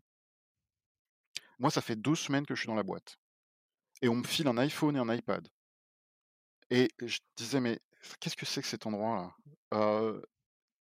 Là, le le le si tu veux, la le contraste était incroyable. Ça, c'est Et c'est un c'est un peu matérialiste et un peu ridicule, c'est pour ça que je disais que c'était ridicule, c'est pas très important, ça ça veut pas dire que c'est une bonne boîte ou qu'ils vont te traiter bien, mais tu dis tu dis: «Ah ouais, ça fait plaisir, quoi». Ça fait c'est plaisir, le côté aussi un peu chaud à l'américaine et ça veut dire aussi prendre soin de ses employés ou en tout cas les les gâter, même si c'est très matérialiste. Très important, ça a pas toujours duré, hein. Ça, c'était c'est arrivé à cette époque-là pour une raison très particulière qui est que ILM venait de se faire acheter par Disney pour 4 000 enfin avec Star Wars et tout le reste, des licences. Mais donc ils venaient de toucher un gros pactole et donc ils ont remercié tous les employés, avec un beau cadeau. Moi, j'ai été chanceux d'arriver juste à ce moment-là, quoi et j'étais un employé donc je récupère le truc, mais ça faisait 2 semaines que j'étais là, tu vois? Au bon endroit, au bon je dis ça parce que ça a pas toujours été le cas. Au fur et à mesure des années, heu ILM a a pas forcément gagné tant de sous que ça et les dernières années où j'étais chez ILM, heu, c'était pas, pas si rose. Mais autre truc, une anecdote, j'essaie de la faire rapide parce que je la trouve vraiment, vraiment marrante. Chez Eddy, c'était la famille. Je rentrais, les les horaires étaient flexibles, tu vois? On se connaissait tous très bien, on se faisait tous super confiance. Quand j'avais pas de boulot, je les voir quand même parce que c'était des potes, tu vois? C'était, c'était la famille, quoi. Une bande de copains et dont Quand je suis arrivé chez proche, heu. ILM, j'avais aucune idée ce que c'était qu'une une boîte corporate à l'américaine et je j'avais aucune idée et je pensais que c'était plus ou moins la même chose, en fait. Donc avant de avant de rentrer, je devais commencer le 3 décembre. Je suis arrivé quelques jours avant et donc là, j'écris à la recruteuse, je lui fais, «Bon, bah, moi, je suis je suis à San Francisco, j'ai rien à faire en attendant, est-ce que je peux passer à la boîte pour rencontrer les gens et puis pour faire connaissance?» et là, ils ont pas compris, en fait. Ils ont dit: «Mais comment ça, Non, non, ta date de départ, c'est le 3 décembre». Je fais: «Non, non, mais c'est juste, juste comme ça pour pour, pour faire connaissance avec les gens et tout». Ils font: «D'accord, donc donc tu veux venir avant, donc tu veux qu'on refasse ton contrat?» Je fais: «Non, non, non, non, on garde tout pareil, je veux juste voir, heu, tu vois, faire connaissance et en fait, ils ont ça a pris des proportions, grosses. Ils ont organisé un meeting officiel, tu vois, dans une salle avec, avec tout le monde, pour me rencontrer, mais c'était totalement hors de leur de de leurs sentiers battus, c'était pas normal et ils pensaient qu'il y avait un problème, si tu veux, tu vois? Que je veuille les rencontrer à l'avance. Alors que moi, je voulais juste, bah, faire connaissance avec les, faire les avec les potes, quoi, tu vois? On va bosser ensemble, donc autant, Ça a dû être un moment de gênance, mais, et puis ce en fait, je m'en suis rendu compte sur le champ, c'est-à-dire que quand je suis arrivé à la boîte, ils m'ont dit: «Bon, bah, alors, il faut qu'on te fasse le badge». Ils m'ont fait le badge officiel, le truc, j'ai dû remplir plein de papiers, des NDA, des machins. Je fais: «Ah d'accord, oui, non, c'est pas du tout ce que j'avais en tête». Non, moi, je pensais aller bouffer avec les gars ou aller prendre un verre, tu vois?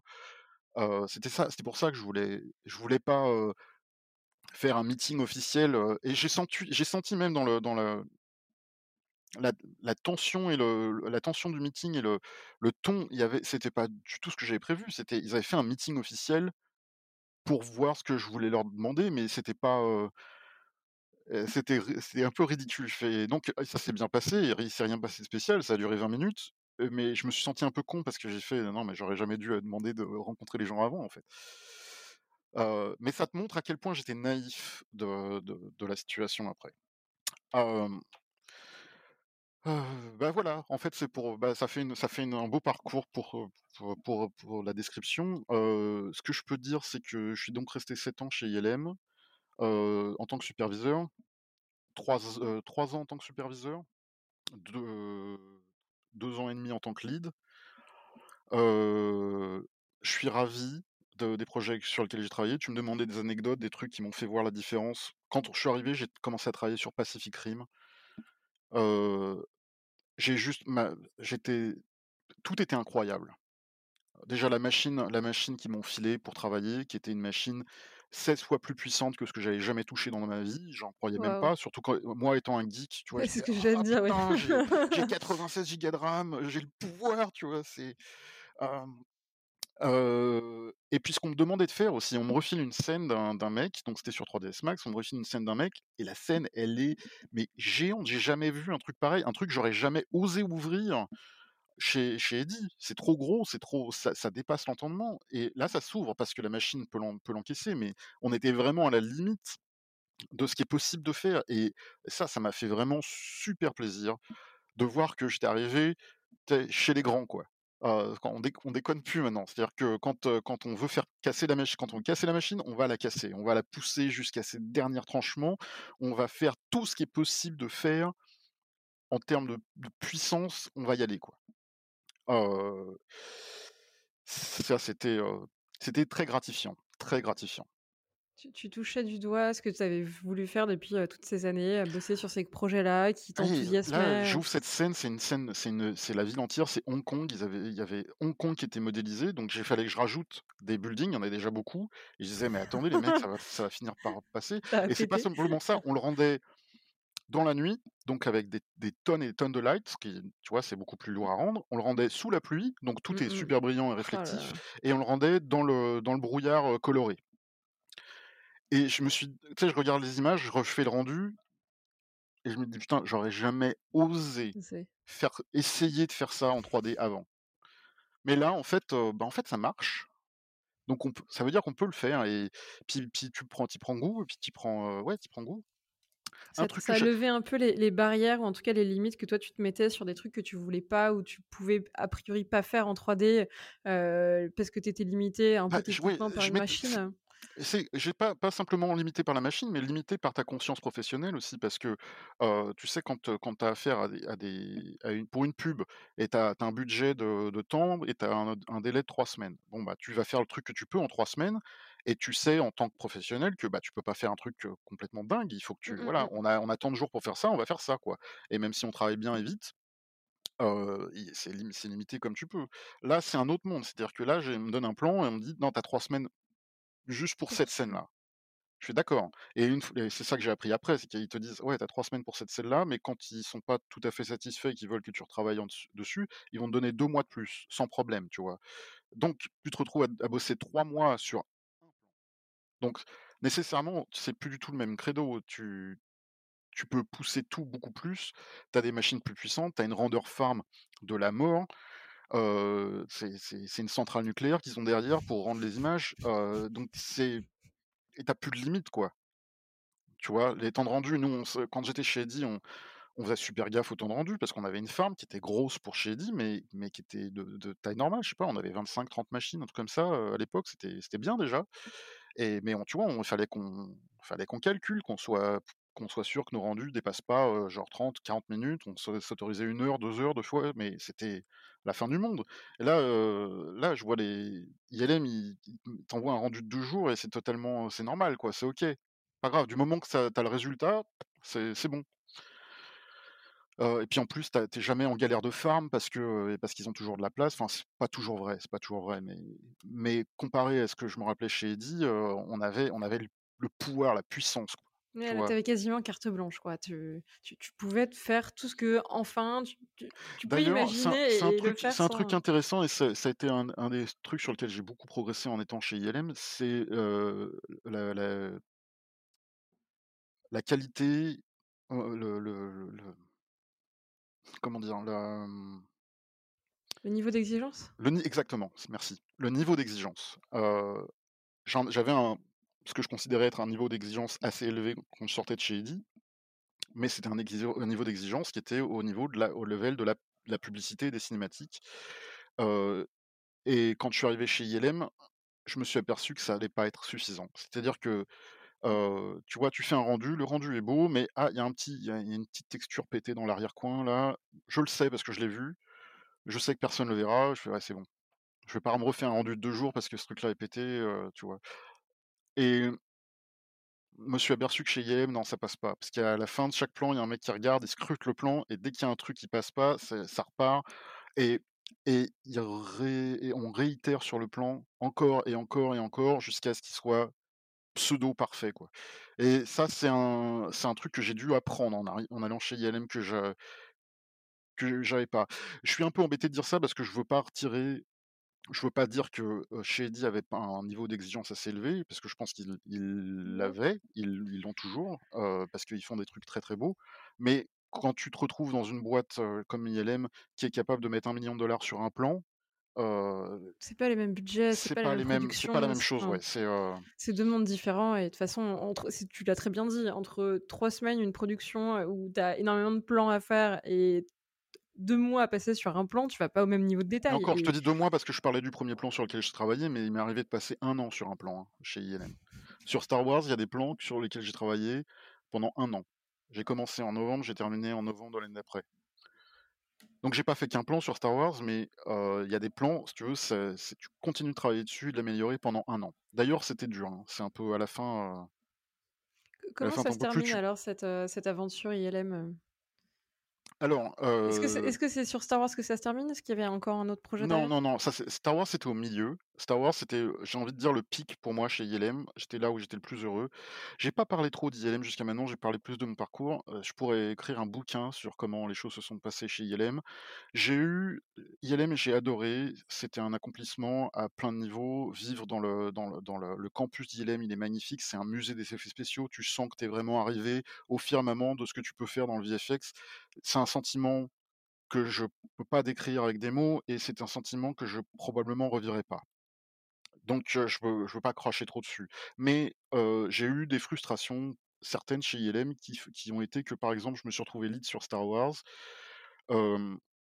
Je considérais que j'étais au niveau pour pour faire mieux, pour être superviseur et pour progresser dans la boîte et je me suis aperçu que c'était plus difficile que prévu. Il y avait énormément de politique. Il y a plein de gens qui sont là dans la même situation que toi, des gens très talentueux et qui sont là depuis longtemps et qui veulent aussi progresser, donc tu es en compétition très dure. La politique, c'est qu'il se passe des choses pas toujours très, très c'est il y a des coups bas, tu vois? C'est poli très politique, quoi, mais très politique et ça, ça m'a pas mal gavé. Heu, tu vois, un mec qui va dire de la merde sur toi dans un meeting, heu, mais quand il te parle, il est il est tout tout Mmh sourire, machin, heu Ouais, tu heu maîtrises pas, en fait, ce qui ce qui va être dit de toi et ton image et et en réalité, et ça puis ça peut te ça ça a nuire, une influence, ça a une influence assez importante parce que c'est, parce que c'est ta ta carrière au au sein de la boîte. En plus, un autre truc un peu différent d'ILM, c'est que comme c'est très gros et c'est aussi particulier à ILM, mais c'est une hiérarchie très militaire. où, heu, tu as vraiment tu as du troufion de base au général, quoi et et pour grimper les échelons, c'est vraiment il faut c'est la guerre, hein. C'est, heu, tu tu pars à la guerre, tu bosses comme une comme une mule et et tu progresses doucement, échelon par échelon, tu vois? Tu vas du major au caporal, au machin, heu, c'est et c'est long et c'est c'est dur et Et quand plus il y a un tu veux mec passer quand les échelons et plus il y a moins il y a de place et plus il y a de monde qui qui veut prendre cette ouais place-là. et puis et plus ça devient politique parce que plus ça devient du management de personnes, ça devient du management de comment tu es copain avec qui et co et pourquoi et ça, ça m'a ça m'a un peu ça m'a un peu saoulé, je dois. En tout cas, ce que je voulais dire, c'est que Star Wars, a été le pic et ce qui s'est passé sur Star Wars et ça, je n'en ai pas parlé jusqu'à maintenant, mais je veux en parler.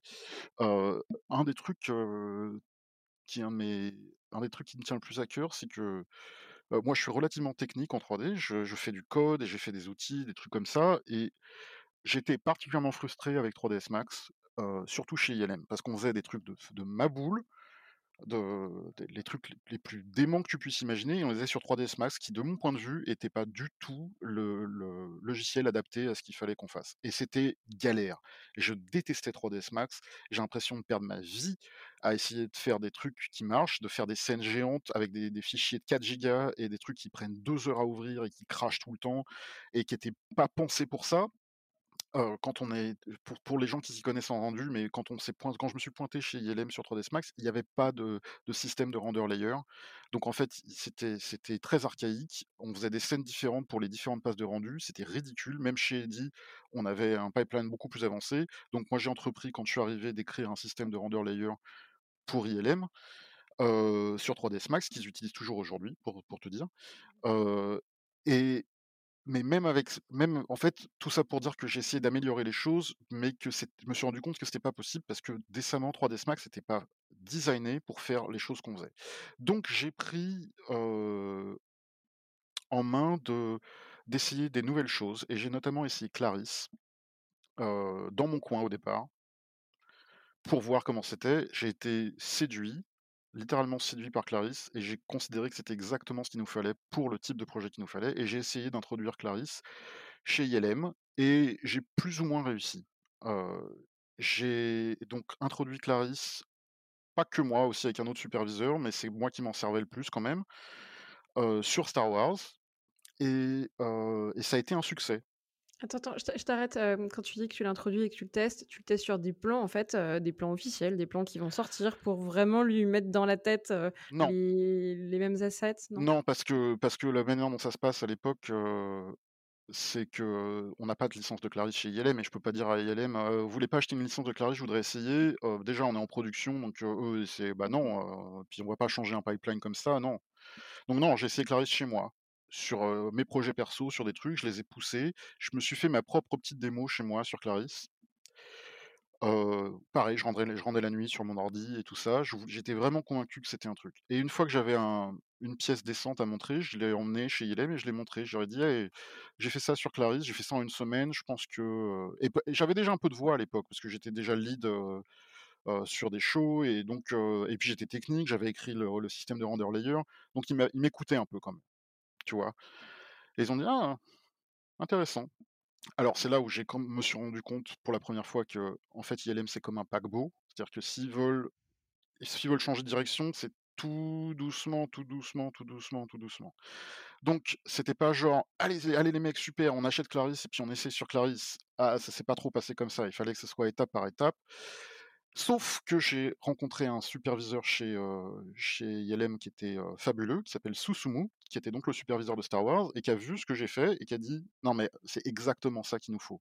Ça suffit 3ds Max, on arrête les on arrête les conneries et on va prendre, les trucs qui marchent» et lui, il a décidé, c'est sa décision d'utiliser Clarisse sur Star Wars et c'est là où je disais: «Ça a été un succès». Alors on a galéré parce qu'on n'avait pas de pipeline, on n'avait rien, et c'était la première version de Clarisse qui était pas aussi bien que la version qu'on a aujourd'hui, mais on s'est débrouillé quand même et ça ça a marché puisqu'on a gagné un VS pour pour, pour les effets qu'on a fait. Donc je considère que ça a été un succès et et grâce à ce succès-là, on a réussi à introduire Clarisse, doucement chez ILM. Ce qui s'est passé, c'est pour ça que je raconte tout ça, c'est que ça, ça a été le pic, succès avec Star Wars, tout ça, mais j'étais très frustré à la sortie de Star Wars de pas avoir les fruits de ce succès et je voulais devenir superviseur, je voulais un gros show à moi où je puisse gérer les trucs comme je le sens et parce que je pensais que j'en avais les épaules et ils avaient pas de show à me donner et je me suis retrouvé dans des dans des batailles politiques à la con et j'ai dit: «Tu sais quoi?» j'ai commencé à me dire: «Il faut que je parte d'ILM, en fait». J'ai eu une une opportunité géniale d'être, je m'étais fait pote avec un VFX supervisor, un Français, chez ILM, qui s'appelle Philippe Rebourg et qui, venait d'être engagé pour être le superviseur de Valérian, mais il m'a dit: «C'est pas à San Francisco, c'est à Vancouver». Et à cette époque-là, pour des raisons personnelles que je citerai pas ici, mais, j'avais besoin d'un peu de changement. Et et j'ai dit: «Tu sais quoi, pourquoi pas? Pourquoi essayons Vancouver». San Francisco, ça fait 3 ans, c'est bien, mais là, j'ai besoin de prendre l'air un peu. En plus, je bossais sur Star Wars, j'ai bossé, mais comme une mule, mais un truc. Je on faisait des des des 60-70 heures par semaine. À chaque fois qu'on avait des vacances prévues, elles étaient annulées parce que, on avait un trailer qui sortait de nulle part. J'ai bossé un an plein, mais comme une comme une mule et j'étais rincé, j'étais cramé. C'était Normal. vraiment le burn le burn-out. J'étais cramé. En plus, il y avait ce truc qu'on avait pris à cœur de faire Clarisse dans ILM, ça demandait beaucoup d'énergie, de se battre politiquement et il y avait tout un tas de choses. Donc quand j'ai eu cette occasion d'aller à Vancouver, heu, bah, j'ai sauté dessus. Surtout que, la raison pour laquelle je pouvais aller j'allais à Vancouver, c'était pour devenir superviseur et de devenir superviseur d'un gros projet qui, à l'époque, était Valérian et donc c'est là où j'ai bougé j'ai bougé à Vancouver. J'ai découvert un autre studio qui est le studio ILM de Vancouver que, surprenamment, je m'y attendais pas, mais que j'ai beaucoup préféré, en fait, au studio de San Francisco. J'avais une, ambiance fabuleuse, une ambiance un peu comme celle que j'avais chez Eddy à l'époque. Une ambiance familiale et avec des avec des bons potes que je garderai à vie, tu vois? Et c'était c'était assez fabuleux. J'ai passé des supers années, et ça a duré 3 ans jusqu'à ce que je travaille sur, donc je suis devenu superviseur sur Valérian, j'ai supervisé d'autres, projets, auxquels je pense même plus. J'étais superviseur sur Aladdin. Et Aquaman? et Aqu était arrivé Aquaman. Et Aquaman, ça a été le déchant déchantement, ça a été, l'apocalypse. Aquaman, ça a été l'apocalypse. J'ai une, anecdote, c'est que j'ai tendance à dire que Aquaman, le générique de fin d'Aquaman, c'est pas un générique de fin, c'est un mémorial. C'est un mémorial pour tous les artistes qui sont morts sur ce show. Parce qu'on est tous morts. On est tous morts à l'intérieur d'avoir travaillé sur ce sur ce projet. Ça a été je encore une fois, je pourrais en parler des heures, ça a été l'apocalypse. Pourquoi il été pire que les autres? Pourquoi ça a été Parce qu'il sur mal et il était mal organisé, il a été mal budgété, il a été sous-estimé par ILM. On a eu un client horrible, le le réalisateur savait pas ce qu'il voulait, il changeait d'avis tout le temps, ILM disait jamais non. Parce qu'ils avaient besoin de la licence d'Aquaman dans leur, tu vois, dans leur escarcelle pour, pour avoir parce que c'est Universal, ils étaient avec Disney depuis longtemps, ils faisaient Marvel et tout ça, mais c'était leur premier DC Comics. Ils voulaient absolument garder DC Comics et faire et taper fort avec et ça a été absolument horrible. J'ai jamais travaillé autant dans dans toute ma vie et et surtout là, j'ai, là ça m'a dégoûté du VFX, littéralement. Ça m'a dégoûté du VFX. On a fait on a des des plans sur lesquels on a fait 435 versions du du plan et ça c'est ça fait pas ça fait ouais. plus de sens, en fait, ça fait plus de sens. Tu veux tu vas au boulot, on te met la pression, il faut un plan pour, heu, pour après pour pour hier et tu dis: «Mais putain, je l'ai rendu déjà 300 fois le plan». Il y en a y a pas une des versions qui te plaît, non, tu en veux une autre, non, tu veux changer ce truc-là, tu te arrête de te de ma gueule, quoi. C'est ridicule, c'est ridicule et et si tu veux, c'est là où tu commences à perdre des des années d'espérance de vie et tu te dis: «Heu, si j'ai pas fait ça pour ça, quoi». C'est pas Mmh comme mh. si je sauvais des vies. C'est je tiens une putain d'image, en plus, c'est un film de merde, si tu me demandes, c'est non, arrête, arrêtons, ça ça suffit. Tu tu tu perds le sens de ce pourquoi tu le fais, quand tu en arrives à ce Ouais, niveau tu d'absurdité, tu heu. t'amuses même plus, en fait, c'est du stress, c'est du c'est pas bien, c'est tout tu sais, tous les mimes qu'on voit sur internet, à propos des artistes VFX qui perdent leur vie et leurs cheveux, ça Aquaman, c'était ça pour moi et et ça m'a ça m'a bien calmé et c'est là en plus, ça s'est très mal passé, je me suis je me suis engueulé avec plein de gens sur Aquaman. C'est ma faute et c'est la faute d'autres gens aussi, je prends un peu de responsabilité, puis c'est le contexte aussi, enfin, c'est le contexte, effectivement, on était on était en guerre et on était en train de perdre la guerre et tu vois, on écoute, sous pression, tu craques et je me suis me suis engueulé avec plein de gens, je me On c'était vraiment pas une bonne ambiance, je me suis engueulé avec la manager de chez ILM qui m'a qui m'a saoulé, et qui qui m'a reproché que les choses se passaient pas bien à cause de moi et j'ai dit: «Tu sais quoi? C'est bon quoi, c'est bon, c'est bon. J'ai fait mon temps, j'ai fait 7 ans chez ILM, je vais passer à autre chose». J'ai j'ai cherché du boulot à droite à gauche parce que Vancouver, il y a plein de boîtes de d'FX, donc c'était très bien et et puis j'ai trouvé, ce boulot chez Epic parce que, bah, parce qu'un ancien superviseur environnement de de chez ILM, un Français qui s'appelle Jérôme Plateau, avec qui j'avais j'étais gardé en resté en contact, qui avait vu mon travail, avant, qui me connaissait plutôt bien et qui m'a dit qu'il recrutait chez Epic et qui m'a dit, «Ouais, je pense que ça serait tu serais un bon profil et et si si ça t'intéresse, on engage».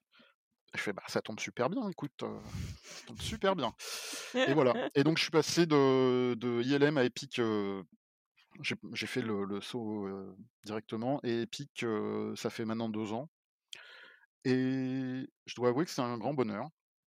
C'est, de mon point de vue, c'est beaucoup moins stressant qu'ILM.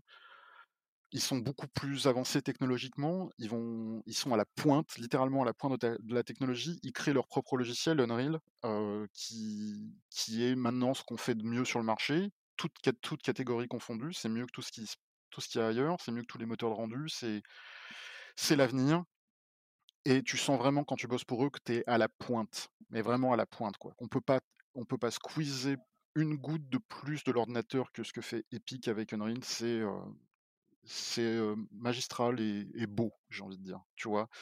Et je suis je suis ravi parce qu'ils nous ils nous font pousser, l'imagerie encore plus dans ses retranchements. J'ai l'impression d'être beaucoup plus proche de la pointe, en fait, que quand j'étais chez ILM, curieusement.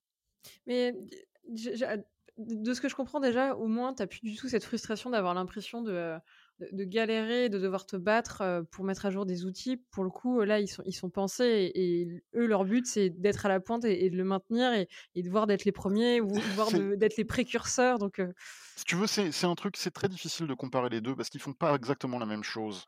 Bon, ILM, c'est une boîte de VFX et en tant que boîte de VFX, c'est un prestataire de service. C'est-à-dire qu'il y a un studio qui vient les voir pour faire du VFX. Donc c'est un peu comme, comme tu vas chez le boulanger et tu commandes une baguette, tu vois? C'est mmh c'est un quelqu'un fait un truc pour toi et puis on te on te le livre tout et fait. il y a un y a client a qui vient un avec un vrai exactement. besoin et Il y a un client qui a un besoin, des fois tu as des clients chiants et il y a des budgets limités et et et des des et puis surtout, c'est une production de film, c'est-à-dire que sur un un gros film, chez ILM, Aladdin, il y a 2000 plans de VFX. Donc il faut une équipe de 300 personnes pour faire les 2000 plans de VFX. C'est un planning, super précis. Alors, en fait, c'est pas vrai du tout, c'est un planning complètement à l'arrache, mais bon, il faut quand même y ait un planning, tu vois? C'est un autre monde et il y a une pression constante de de de fournir les plans en temps et en heure et tout ça. en Epic comparaison, une Epic, ouais. Est une boîte totalement différente. Déjà, Epic n'a pas de clients, Epic est en tout cas dans mon département, Mmh mh. on est notre propre client. Epic produit ses propres démos, ses propres trucs pour pour, promouvoir son propre logiciel qui est Unreal. En plus, Epic, la raison pour laquelle ils engagent des gens et ils sont ils ont de plus en plus de succès, c'est, grâce à Fortnite, qui est devenu le jeu le plus vendu, le le jeu le plus succès le qui a le plus de succès dans le monde. Avec Fort avec Fortnite, ils font des milliards, ils roulent ils roulent sur l'or et ils peuvent se permettre presque tout ce qu'ils veulent. Donc maintenant, ils ont cette force de frappe, disponible pour améliorer le système et c'est un business totalement différent, en fait. C'est totalement différent, tu vois? Et ils savent qu'en améliorant Unreal, ils vont avoir de plus en plus de parts de marché potentiellement dans le VFX et potentiellement dans plein d'autres industries, hein, dans l'automobile et c'est pour ça qu'ils le poussent. Mais donc c'est un monde complètement différent. Surprenamment, mon travail de tous les jours est relativement proche de ce que je faisais chez ILM parce que moi je suis, donc là je suis artiste procédural, mais ça veut dire globalement je suis artiste environnement. Je fais des environnements en 3D, réalistes, et les techniques sont très similaires, à part que je fais ça sur Unreal. Il y a des contraintes supplémentaires du fait que ce soit un moteur de jeu, mais pour être franc, c'est très, très proche. Et d'ailleurs, c'est pour ça qu'il y a de plus en plus de gens qui viennent du VFX et qui se reconvertissent à travailler dans des boîtes comme Epic parce que tu t'aperçois que, le workflow est le même et que le la qualité, le niveau d'exigence est le même aussi. Parce que à l'époque, les jeux vidéo, c'était nécessairement moins puissant que moins fort que ce qu'on pouvait faire avec du offline render. Maintenant, c'est plus le cas. Donc le niveau d'exigence s'est remis au niveau du film et c'est pour ça que maintenant ça devient très interchangeable, en fait. Mais du coup, en termes de délivrable, là, c'est pas une un un film que tu vas produire, ça va plus être une démo? Donc un peu plus Alors petit, il moi, y ce a moins de le plans? le le pro le département dans lequel je travaille, on fait on fait des démos pour Unreal. Donc là, on en ce moment, c'est Unreal 5 qui va qui sort. Donc on fait des démos qui qui démontrent ce que peut faire Unreal. À la à la fin, c'est exactement la même chose, hein. La manière dont on dont on le vend, c'est un petit film de 10 minutes qui montre comment Unreal fonctionne. La différence, c'est que c'est real time, donc on peut jouer dedans, mais en fait, c'est comme une bande démo, si tu veux. Ouais. Mais le le le le flow de production est très similaire à ce qu'on fait dans le dans le film en en vrai. On a des plans, on a des on a des environnements, des assets qu'il faut qu'il faut, développer et ainsi de suite, quoi. J'avais 2 questions qui me venaient en tête, mais je vais peut-être prendre, comment les les c'est vous qui décidez, heu, les environnements que vous allez mettre en place pour faire cette bande démo et peut-être vendre le logiciel, heu, de la meilleure des manières avec vraiment un 360? Ouais. Heu, c'est vous ou c'est eux qui, donnent peut-être déjà un je sais pas, un espèce de cahier des charges pour, peut-être démontrer certaines choses? Ouais, bah, c'est bah, les 2. C'est-à-dire qu'effectivement, heu, il y a une nouvelle fonctionnalité d'Unreal qui vient de sortir et il faut qu'on montre qu'on démontre comment ça marche bien, donc on va faire un truc dans ce sens. Il y a une équipe créative qui est là, ils ont des concept artistes aussi. OK. Vraiment comme une production et pour le coup, là, tu as aussi un département qui va faire des. Absolument et et puis en plus Epic, ils ont ils ont du monde aussi, hein. Un truc que je voulais dire que j'ai pas dit avant, en comparaison d'ILM, c'est que ILM étant dans ce business de production de plans permanents, en fait, le ratio entre le nombre d'artistes comparé au nombre de gens qui font le pipeline est, très particulier. C'est-à-dire qu'il y a probablement 25 artistes pour un développeur qui fait le pipeline et c'est Mmh mh. globalement la même chose dans toutes les boîtes de VFX, plus ou moins. Chez chez Epic, parce que nous, on développe un logiciel qui va être donné, aux gens, le ratio est très différent. Je dirais qu'il y a 30% d'artistes pour 70 de développeurs et ça, c'est une différence majeure dans la manière dont les choses évoluent et qui fait qu'on est à la pointe de la technologie aussi. C'est que, heu, ils ils mettent beaucoup plus de ressources sur le développement des outils que ce que c'était chez ILM.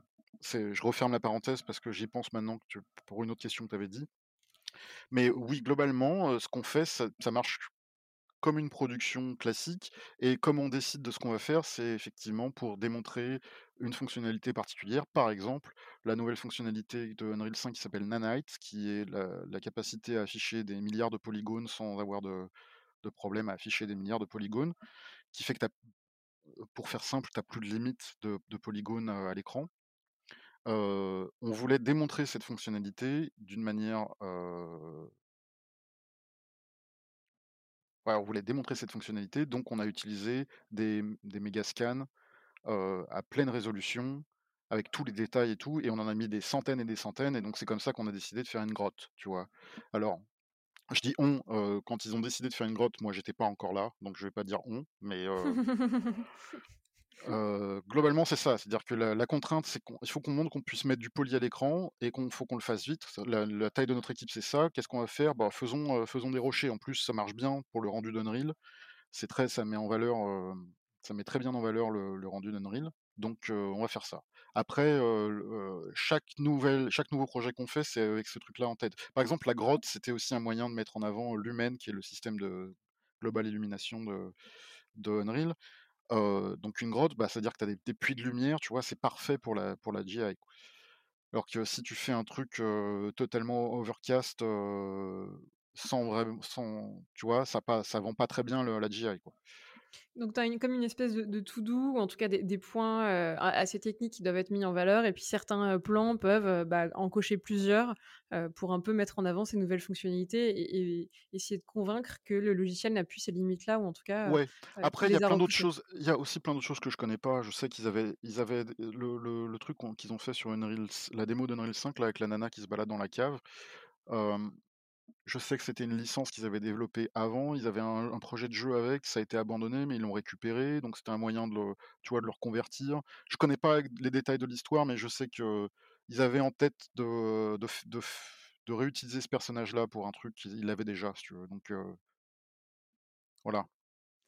Au aujourd'hui, en ayant fait les 2, en ayant fait des productions et là, en bossant pour Unreal, je sais pas si tu me vois venir, mais que heu, ils essaient quand même vachement de se positionner pour, heu, pour de la production de VFX et de et de long métrage. Est-ce que tu te reverrais faire des films chez ILM ou dans un autre gros studio, mais en tout cas pour des grosses productions, en bossant vraiment sur Unreal, et pas, clairement pour faire du jeu vidéo ou une démo, mais, bien des longs métrages? Alors la réponse va être simple, totalement. De faire la To développer alors par contre. heu, totalement, hem, après avoir passé tant d'années à faire des des effets spéciaux sur différents logiciels, plus ou moins adaptés, comme je te disais 3ds Max qui de mon point de vue était pas du tout adapté, et Qu'est-ce que ça change? Ouais, vas-y, vas-y, pardon, et après et après avoir utilisé Unreal, pendant 2 ans là et faire du real time avec de la GI, avec, avec toutes les toutes les features que tu as dans le offline render, tu l'as maintenant en real time. Il y a de mon point de vue, il n'y a absolument aucune raison de rester sur l'ancienne technique. La manière dont on faisait des rendus, jusqu'à maintenant, c'est-à-dire de faire une scène et de cliquer sur le bouton, de faire un rendu et de tweaker son shader, de refaire un rendu, de mmh, déplacer la light, refaire un rendu, c'est fini. Pour moi, c'est fini. C'était comme ça qu'on faisait la 3D dans les années 2000 et je peux te dire que dans les années 2020-2040, on fera plus ça. Il y aura plus de je clique et j'attends mon rendu et je lance le truc sur render farm, c'est fini.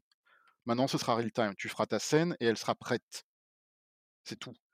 Et pour l'avoir fait pendant 2 ans et pour avoir été je veux dire, je pense que j'ai une voix à ce propos, parce que j'étais superviseur chez ILM, j'ai fait des gros projets, j'ai vu comment ça marchait et maintenant je suis passé chez Epic et j'ai fait des gros projets chez Epic qui sont en real time. J'ai donc vu les 2, donc je peux juger et je peux te dire que c'est il y a a pas photo, c'est le jour et la nuit, quoi. Il y a y a aucune chance que je revienne à l'ancienne technique. C'est pas possible. C'est, heu, on est déjà dans le futur, tu vois? C'est Ah. c'est presque très c'est-à-dire, pour tous les gens qui sont en train d'apprendre, heu, V Ray ou Arnold ou machin, heu, faut arrêter. Faut arrêter, c'est, ça ça sert à ça c'est dans 5 ans, c'est fini. Dans 5 ans, on passe tous on est tous au real time. Il y a aucune raison que que tu peux pas lutter, quoi. Tu peux pas lutter. Bon, je te moi sur sur Unreal, je te fais une image qui a qui a l'air aussi belle qu'un truc qu'un truc qui sort de Arnold ou V Ray. C'est real time, ça veut dire que le temps de rendu de cette image, c'est 0 c'est 20 millisecondes. 20 millisecondes. Je vais faire la même image super complexe, machin, tout ça, dans dans V Ray ou Arnold ou même Clarisse pour ce pour faire. Ton temps rendu, ça va être, alors je vais parler en termes ILM, mais ton temps rendu, ça va être 4 heures, 8 heures. C'est pas pas possible, tu peux pas, quoi. Tu peux pas. Tu te rends pas compte de déjà des ressources que tu que tu gâches avec une render farm. Heu, le temps que tu gâches, tu dois tu tu dois setuper ton rendu dans la nuit. Tu fais tout bien, tout bien, tu relances le rendu, tu reviens le lendemain matin, tu as tout foiré parce que tu as oublié de cocher un truc. Je dis ça, petit clin d'œil à tous les artistes VFX à qui c'est arrivé. Je sais que ça arrivé à tout le monde et ça m'est arrivé des milliers de fois. Et tu as perdu une nuit de rendu et tu es tu es tu es marron parce que tu as rien à montrer le lendemain. C'est fini, c'est fini. Il y a y a aucune raison il a aucune raison de de pas passer. Alors après, je l'ai moi, convaincre les gens d'utiliser un logiciel ou un autre, j'ai fait ça maintenant toute ma vie, hein, de toute ma carrière. Donc je sais très bien comment ça va se passer. Les gens vont dire: «Ah ouais, mais heu, mais ça fait pas ci, ah ouais, mais ça fait pas ça, ah ouais, mais en fait, heu, tu peux pas faire, du volume, tu peux pas faire des AOV, pour le rendu et et la comp comment elle va faire si tu peux pas lui donner une passe 32 bits de je sais pas quoi?» Mais les les beaux parleurs ont beau parler, ils peuvent pas lutter, ça va venir. C'est-à-dire qu'effectivement, le truc est nouveau, il y a des choses qui manquent par rapport au offline render, mais ils changent, ils ajoutent les fonctionnalités toutes les 2 semaines dans Unreal. Ça va à une vitesse phénoménale et et ils peuvent pas lutter. Quand il y a un mec qui va me dire: «Ah ouais, mais il y a pas ci» et 3 semaines plus tard, ça y est et c'est même plus un argument et voilà, il est resté sur son pauvre rendu. Son rendu, il a même pas fini que la fonctionnalité, elle est arrivée dans Unreal, quoi.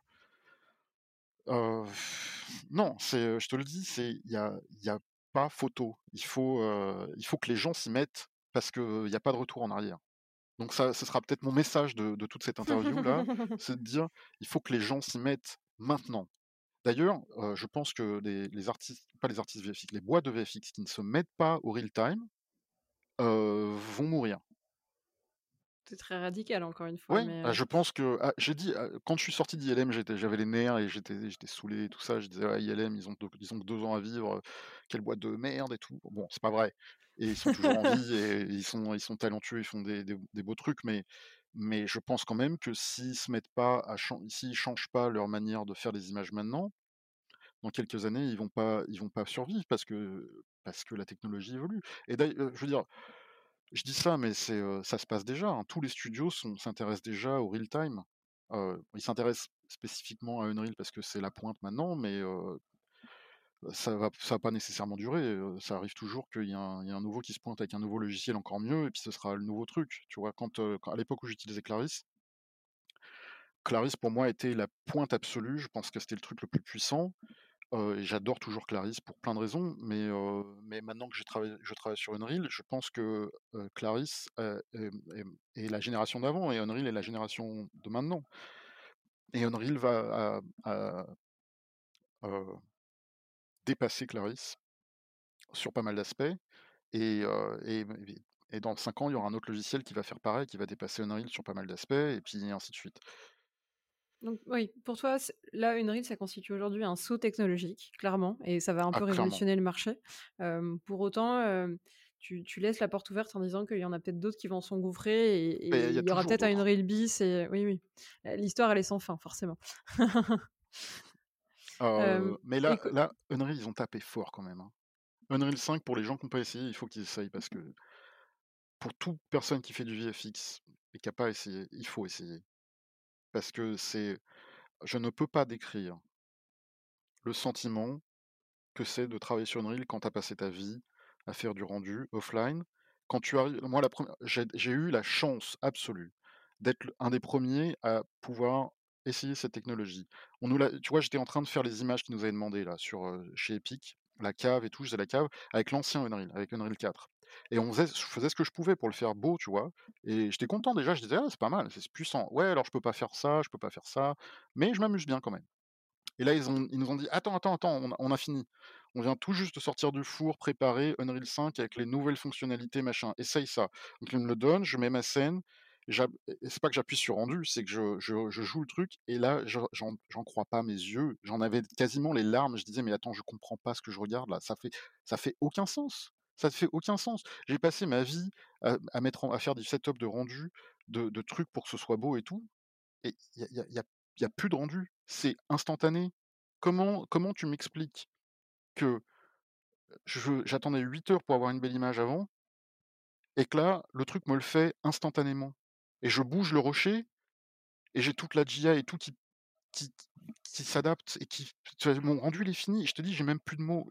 Quand j'ai vu ça, quand j'ai eu le le truc dans les mains la première fois il a fallu que j'arrête de travailler. J'ai dû faire une pause. Je me suis arrêté, j'ai fait: «Attends, je je comprends pas là. Vraiment, je je comprends pas. Il faut que je processe ce que je viens de voir». C'est pour te dire à quel point le saut technologique, il est dément.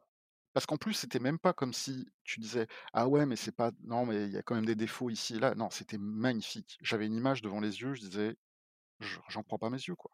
J'en crois pas mes yeux». D'ailleurs, encore aujourd'hui, je fais des trucs dans Unreal et je dis: «Je comprends pas, je comprends pas, ça défie toute la logique, ça défie toute la conception que j'ai de la 3D depuis que j'ai commencé à faire de la 3D. Je comprends pas comment, avec la même machine, je peux me retrouver à faire ça et qu'avant je devais faire comme ça. Ça passe pas, quoi». C'est pour ça que je te dis: «Faut arrêter». C'est radical, c'est totalement j'adorerais faire un film chez ILM avec, heu, avec Unreal parce que c'est exactement comme ça qu'il faut faire. C'est la nouvelle technologie. Ça ça révolutionne ta manière de de travailler et de concevoir, notre métier. En l'occurrence, là, tu as à attendre, c'est instantané, C'est beaucoup plus fun, c'est que tu es tu si tu tu fais la même chose tu fais la même chose qu'avant, tu fais les mêmes images, les mêmes types d'images, rends des trucs de même qualité d'une certaine manière. Sauf que c'est beaucoup plus fun. Tu tu es plus créatif, tu as beaucoup plus de de pouvoir, quoi. Tu peux tu vois, Ouais, le nombre de fois où tu avais un plan, tu te dis: «Ah, j'aurais bien aimé modifier ce truc-là, j'aime pas trop comment c'est» et puis, heu, tu dis: «Bah, j'ai pas le temps de le rendre, c'est comme ça, ça restera comme ça». Ça nous arrivait tous tellement de fois et là, bah, là non, c'est là, c'est instantané. Tu veux le changer, tu le changes jusqu'à ce que ce soit bien et ton rendu, il est fait. Quand là, je je fais des ren des rendus pour Délise, comme je faisais chez ILM, tu vois? Chez ILM, tu tu fais un plan, tu rends ton truc pour Délise, tu le présentes au au au VFX Sup et là, je fais la même chose. Parce que quand quand je fais un rendu, en fait, c'est que je fais une capture écran de de mon ordi. Je fais une capture vidéo, je je tourne autour du truc et puis je lui montre et c'est fini, tu vois? Ouais. Je je vais rebondir sur ce que tu dis, ouais, ça ça fait écho à une des discussions qu'on avait eues dans un des premiers épisodes avec Jean-Michel, où lui, il aime beaucoup, créer en live, et c'est justement en créant en live quand tu as pas de temps de latence, lui, il le fait vachement plus en en VR, mais c'est là qu'il se rend compte qu'il arrive à créer des choses, heu et que sa créativité, elle est démultipliée parce que tu as plus besoin de, heu, te demander, heu, 40 000 fois ou de un peu prévoir ton plan en 3D, où est-ce que tu vas mettre tes objets pour te demander si ça va fonctionner ou pas. là, il y a l'accident qui peut se créer, tu vois? Je suis tout à fait d'accord, et d'ailleurs, pour le pour le décrire d'une manière peut-être un tout petit peu plus précise, la clé, de ce qu'on fait, c'est qu'on nous, on est des artistes, on crée des images, on crée des des belles images. La clé d'une belle image et d'un artiste, c'est l'itération. Il faut qu'on puisse itérer. Parce que personne, même les plus grands, grands artistes, ils feront jamais le truc parfait du premier coup. Il y a faut laisser de la place à la spontanéité, d'accord, mais tu peux toujours améliorer et le fait d'avoir des itérations fait que tu vas pouvoir faire une une une meilleure image ou un meilleur une meilleure scène ou ce que tu veux. Mais pour moi, c'est le plus important. Est-ce que te donne Unreal? Est-ce que donnait Clarisse, juste avant et est-ce que te donnait pas 3ds Max ou un logiciel comme ça? C'était de l'itération. Quand j'avais une scène 3ds Max qui prenait une heure à ouvrir et 8 heures à rendre, j'avais 2 itérations par jour. Je faisais 2 tests, je cliquais, j'attendais mon truc, OK, c'est comme ça, tu vois? J'ai 2 itérations pour voir comment ça marche. Clarisse, ça a été un peu plus rapide, beaucoup plus facile, on avait le feedback en live, c'était, c'était très bien. Il fallait quand même qu'on attende pour avoir le rendu de très bonne qualité à la fin, mais c'était déjà une belle étape sur l'itération et là, Unreal, c'est l'itération permanente. Tu vois? Il y a plus de tu tu réitères, tu fais ton image finale. Tu tu travailles ton image finale. Donc c'est voilà, ça parle de de soi-même, quoi. merci Quentin. Je vais je te retiens un peu plus longtemps, mais De rien. je je pense que pour tous ceux qui étaient encore un petit peu sceptiques, ils vont retélécharger Unreal et cette fois-ci, ils téléchargeront la 5 et ils la testeront une bonne fois pour tous toutes. Alors Unreal, c'est un peu chaud quand même, hein. Heu, c'est, la le learning curve comme ils disent, c'est, Ouais, heu, la courbe de un progression. c'est un peu chaud, hein. C'est pas, heu, c'est pas clé en main. Il y a pas mal de trucs et c'est un moteur de jeu, hein. Il faut faut se garder en tête que c'est un moteur de jeu, donc ça a été pensé pour le jeu vidéo et il y a plein de trucs à faire dans Unreal que il faut le penser comme un jeu vidéo et pas le penser comme un un truc pour faire une scène finale de de VFX ou de ou une scène une belle image. C'est un truc de jeu vidéo. Donc il y a des trucs, des fois, qui font pas trop de sens. Mais ça fait du sens pour le jeu vidéo et ouais, Unreal, c'est un peu chaud, mais ça vaut le coup. Et puis ça change tellement vite que, le Unreal qu'on connaît là aujourd'hui en en 2021, en tout cas fin 2021, il ressemblera encore moins à celui qui sortira dans 1 an, 2 ans, 3 ans, tellement ce que tu nous dis, il évolue et et si aujourd'hui il y a encore des gens qui sont sceptiques, hem, ça reste des features qui vont progressivement implémenter et qui peuvent, heu, peut-être le faire un peu plus basculer vers des logiciels qu'on connaît et un peu moins, heu, de jeux vidéo. Et ils le font, hein, ils le font absolument, ils ont, ils sont à l'écoute et puis, ils travaillent avec différents studios et ils font évoluer quand, tu vois, il y avait pas d'AOV il y a pas très longtemps, ils ont mis en place des AOV, même si c'est pas trop, la tasse de thé d'Unreal, mais mais ils sont à l'écoute et ils font évoluer les choses, effectivement. Cool. Bah, écoute, heu, j on on va conclure l'é l'épisode ensemble, à moins que tu veuilles encore ajouter autre chose, heu, su sur Unreal ou autre, mais heu Non, non, c'est bien, je non, c'est ça bien. va? Je qu'on a fait le tour? heu, je sais pas si on a fait le tour, mais mais je crois que j'ai dit ce que j'avais à dire, ouais. OK, cool. Bah, c'est le principal, en tout cas. Tu tu t'es un peu préparé et briefé en amont, sur les 3 dernières questions. Alors qui Ouais, aimerais-tu, qui plus, mais entendre sur des futurs épisodes? alors, Francophone, on s'était dit. j'y ai pas trop réfléchi. J'aurais bien dit Jean-Charles, mais tu l'as déjà fait. Ça, c'est coché. J'ai un collègue là, très talentueux qui travaille chez ILM aussi, qui s'appelle, heu, Mickaël Ricciotti, que j'avais rencontré à Stuttgart au FMX et que je recommande chaudement. Un autre collègue français qui travaille chez ILM également, tu me diras, bah, c'est un peu mon mon monde là, hein. C'est, Adrien Lambert. Ouais, 1 épisode, il est sorti, ça. Ah! Eh Ah, oui, il l'a fait eh déjà, eh Adrien. Lambert. Ah Le tout super, 1er, su c'est celui qui qui a super gars Adrien. Heu et bah, du coup, je vais te filer carrément, heu, le nom de mon boss et heu, de mon de mon superviseur chéri qui, qui m'a fait rentrer chez, Epic et qui qui est mon inspiration, Jérôme Plateau. Qui a qui a un parcours, similaire au mien, qui était chez ILM, il était chez DreamWorks, sorti de Supinfocom ou Supinfo oh, je sais plus si c'est Supinfocom ou une autre boîte de 3D, réputée de l'époque, et qui est donc maintenant, big boss chez Epic. et ouais, à mon avis, ça vaudrait le coup l'interviewer et c'est pareil, il a je pense qu'il a des des idées assez, Tranché. tranchées sur, sur la question, Peut-être, ouais, ouais. Bah, écoute, c'est une bonne idée et puis, bah, merci pour ces contacts-là. J'ai, je les contacterai, sauf, Adrien qui, pour le coup, est déjà passé, mais, c'est l'occasion, pour ceux qui l'ont pas encore écouté d'aller, J'ai un autre, peut-être, un autre qui s'appelle Yann Dupont. ouais. qui est maintenant chez what c'est quoi le nom de la boîte déjà? C'est la boîte de il est chez Microsoft, mais c'est la division jeux vidéo, et il était chez ILM aussi avant. Il était lighter chez ILM et il et il a fait pas mal de boîtes, je crois qu'il était chez Dineg, heu, pendant un moment. Yann Yann Dupont, Ça roule. heu Trop bien. il va être dégoûté que j'ai dit son nom en dernier, je le connais. Je ferai peut-être une petite retouche sur le montage. Je le mettrai dans dans le milieu, ça Parfait, ça ira. où est-ce qu'on te retrouve, Quentin? Ah ouais, physiquement ou numériquement, sur les réseaux, tout ça? J'habite à Vancouver, j'habite à. Vancouver, je crois que je suis parti pour rester à Vancouver. Je suis marié, j'ai un petit garçon qui s'appelle Charlie. Numériquement numériquement, bah, Facebook, je suis pas très actif, en tout cas, je mets jamais de trucs de 3D dessus, je mets que mes mes photos de vacances, donc je pense que ça intéresse personne. Instagram, pareil. C'est perso, c'est ça que tu dis? Oui. OK. Voilà, je veux dire ça, les les gens auraient aucun intérêt à aller me chercher sur, Facebook ou Instagram, sauf si c'est des stalkers, mais je préfère pas du coup. Et sinon, ah, j'ai ArtStation. Ouais.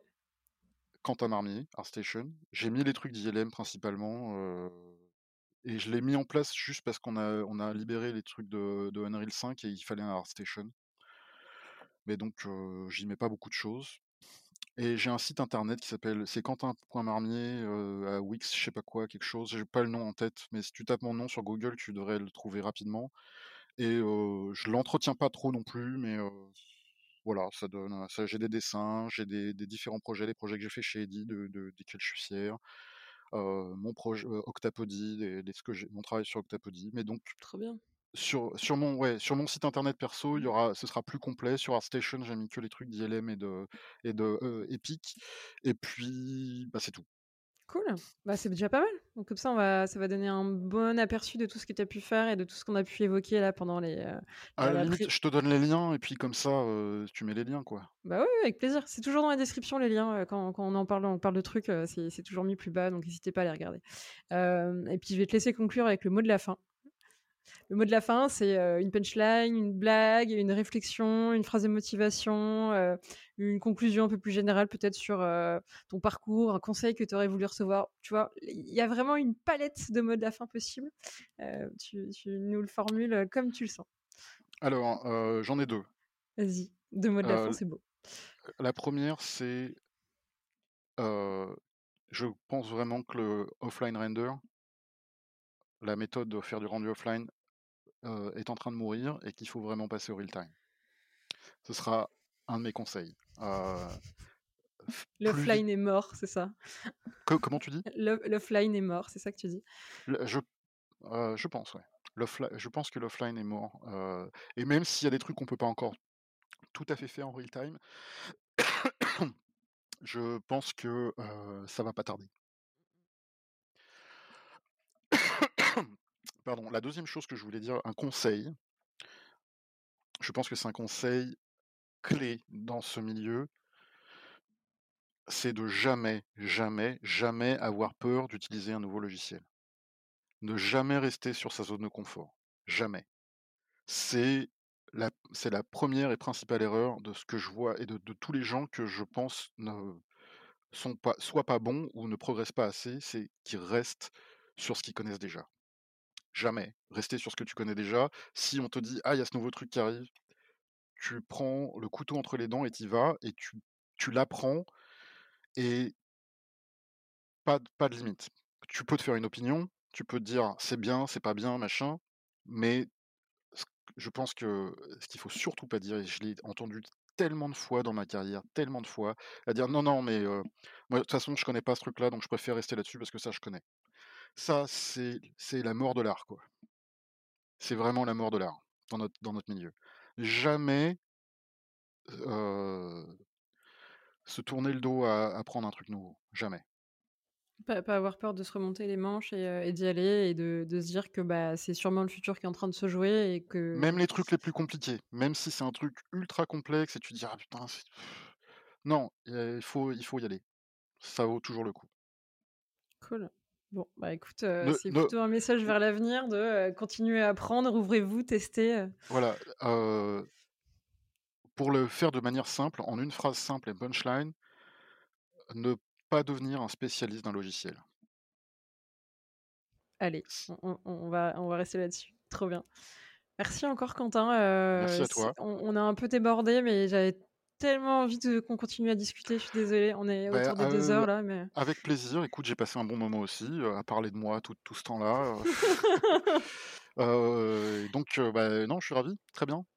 Cool, bah, écoute, c'était un plaisir partagé, puis a priori, tu as passé aussi un bon moment, donc bah, pour ça, un grand merci. Si prie. vous êtes c'est moi qui qui t'en prie. Si vous êtes encore là nous écouter au bout de 2 heures, c'est que vous avez normalement aussi passé un bon moment avec nous. Heu, je vous laisse à chaque fois et je vous le dis, mais partagez l'épisode, vous en parlez aussi autour de vous, heu, abonnez vos potes, abonnez-vous et puis, heu, on se retrouve la semaine prochaine, pour un nouvel épisode. Salut tout le monde! Salut Quentin! Bye bye. Ciao.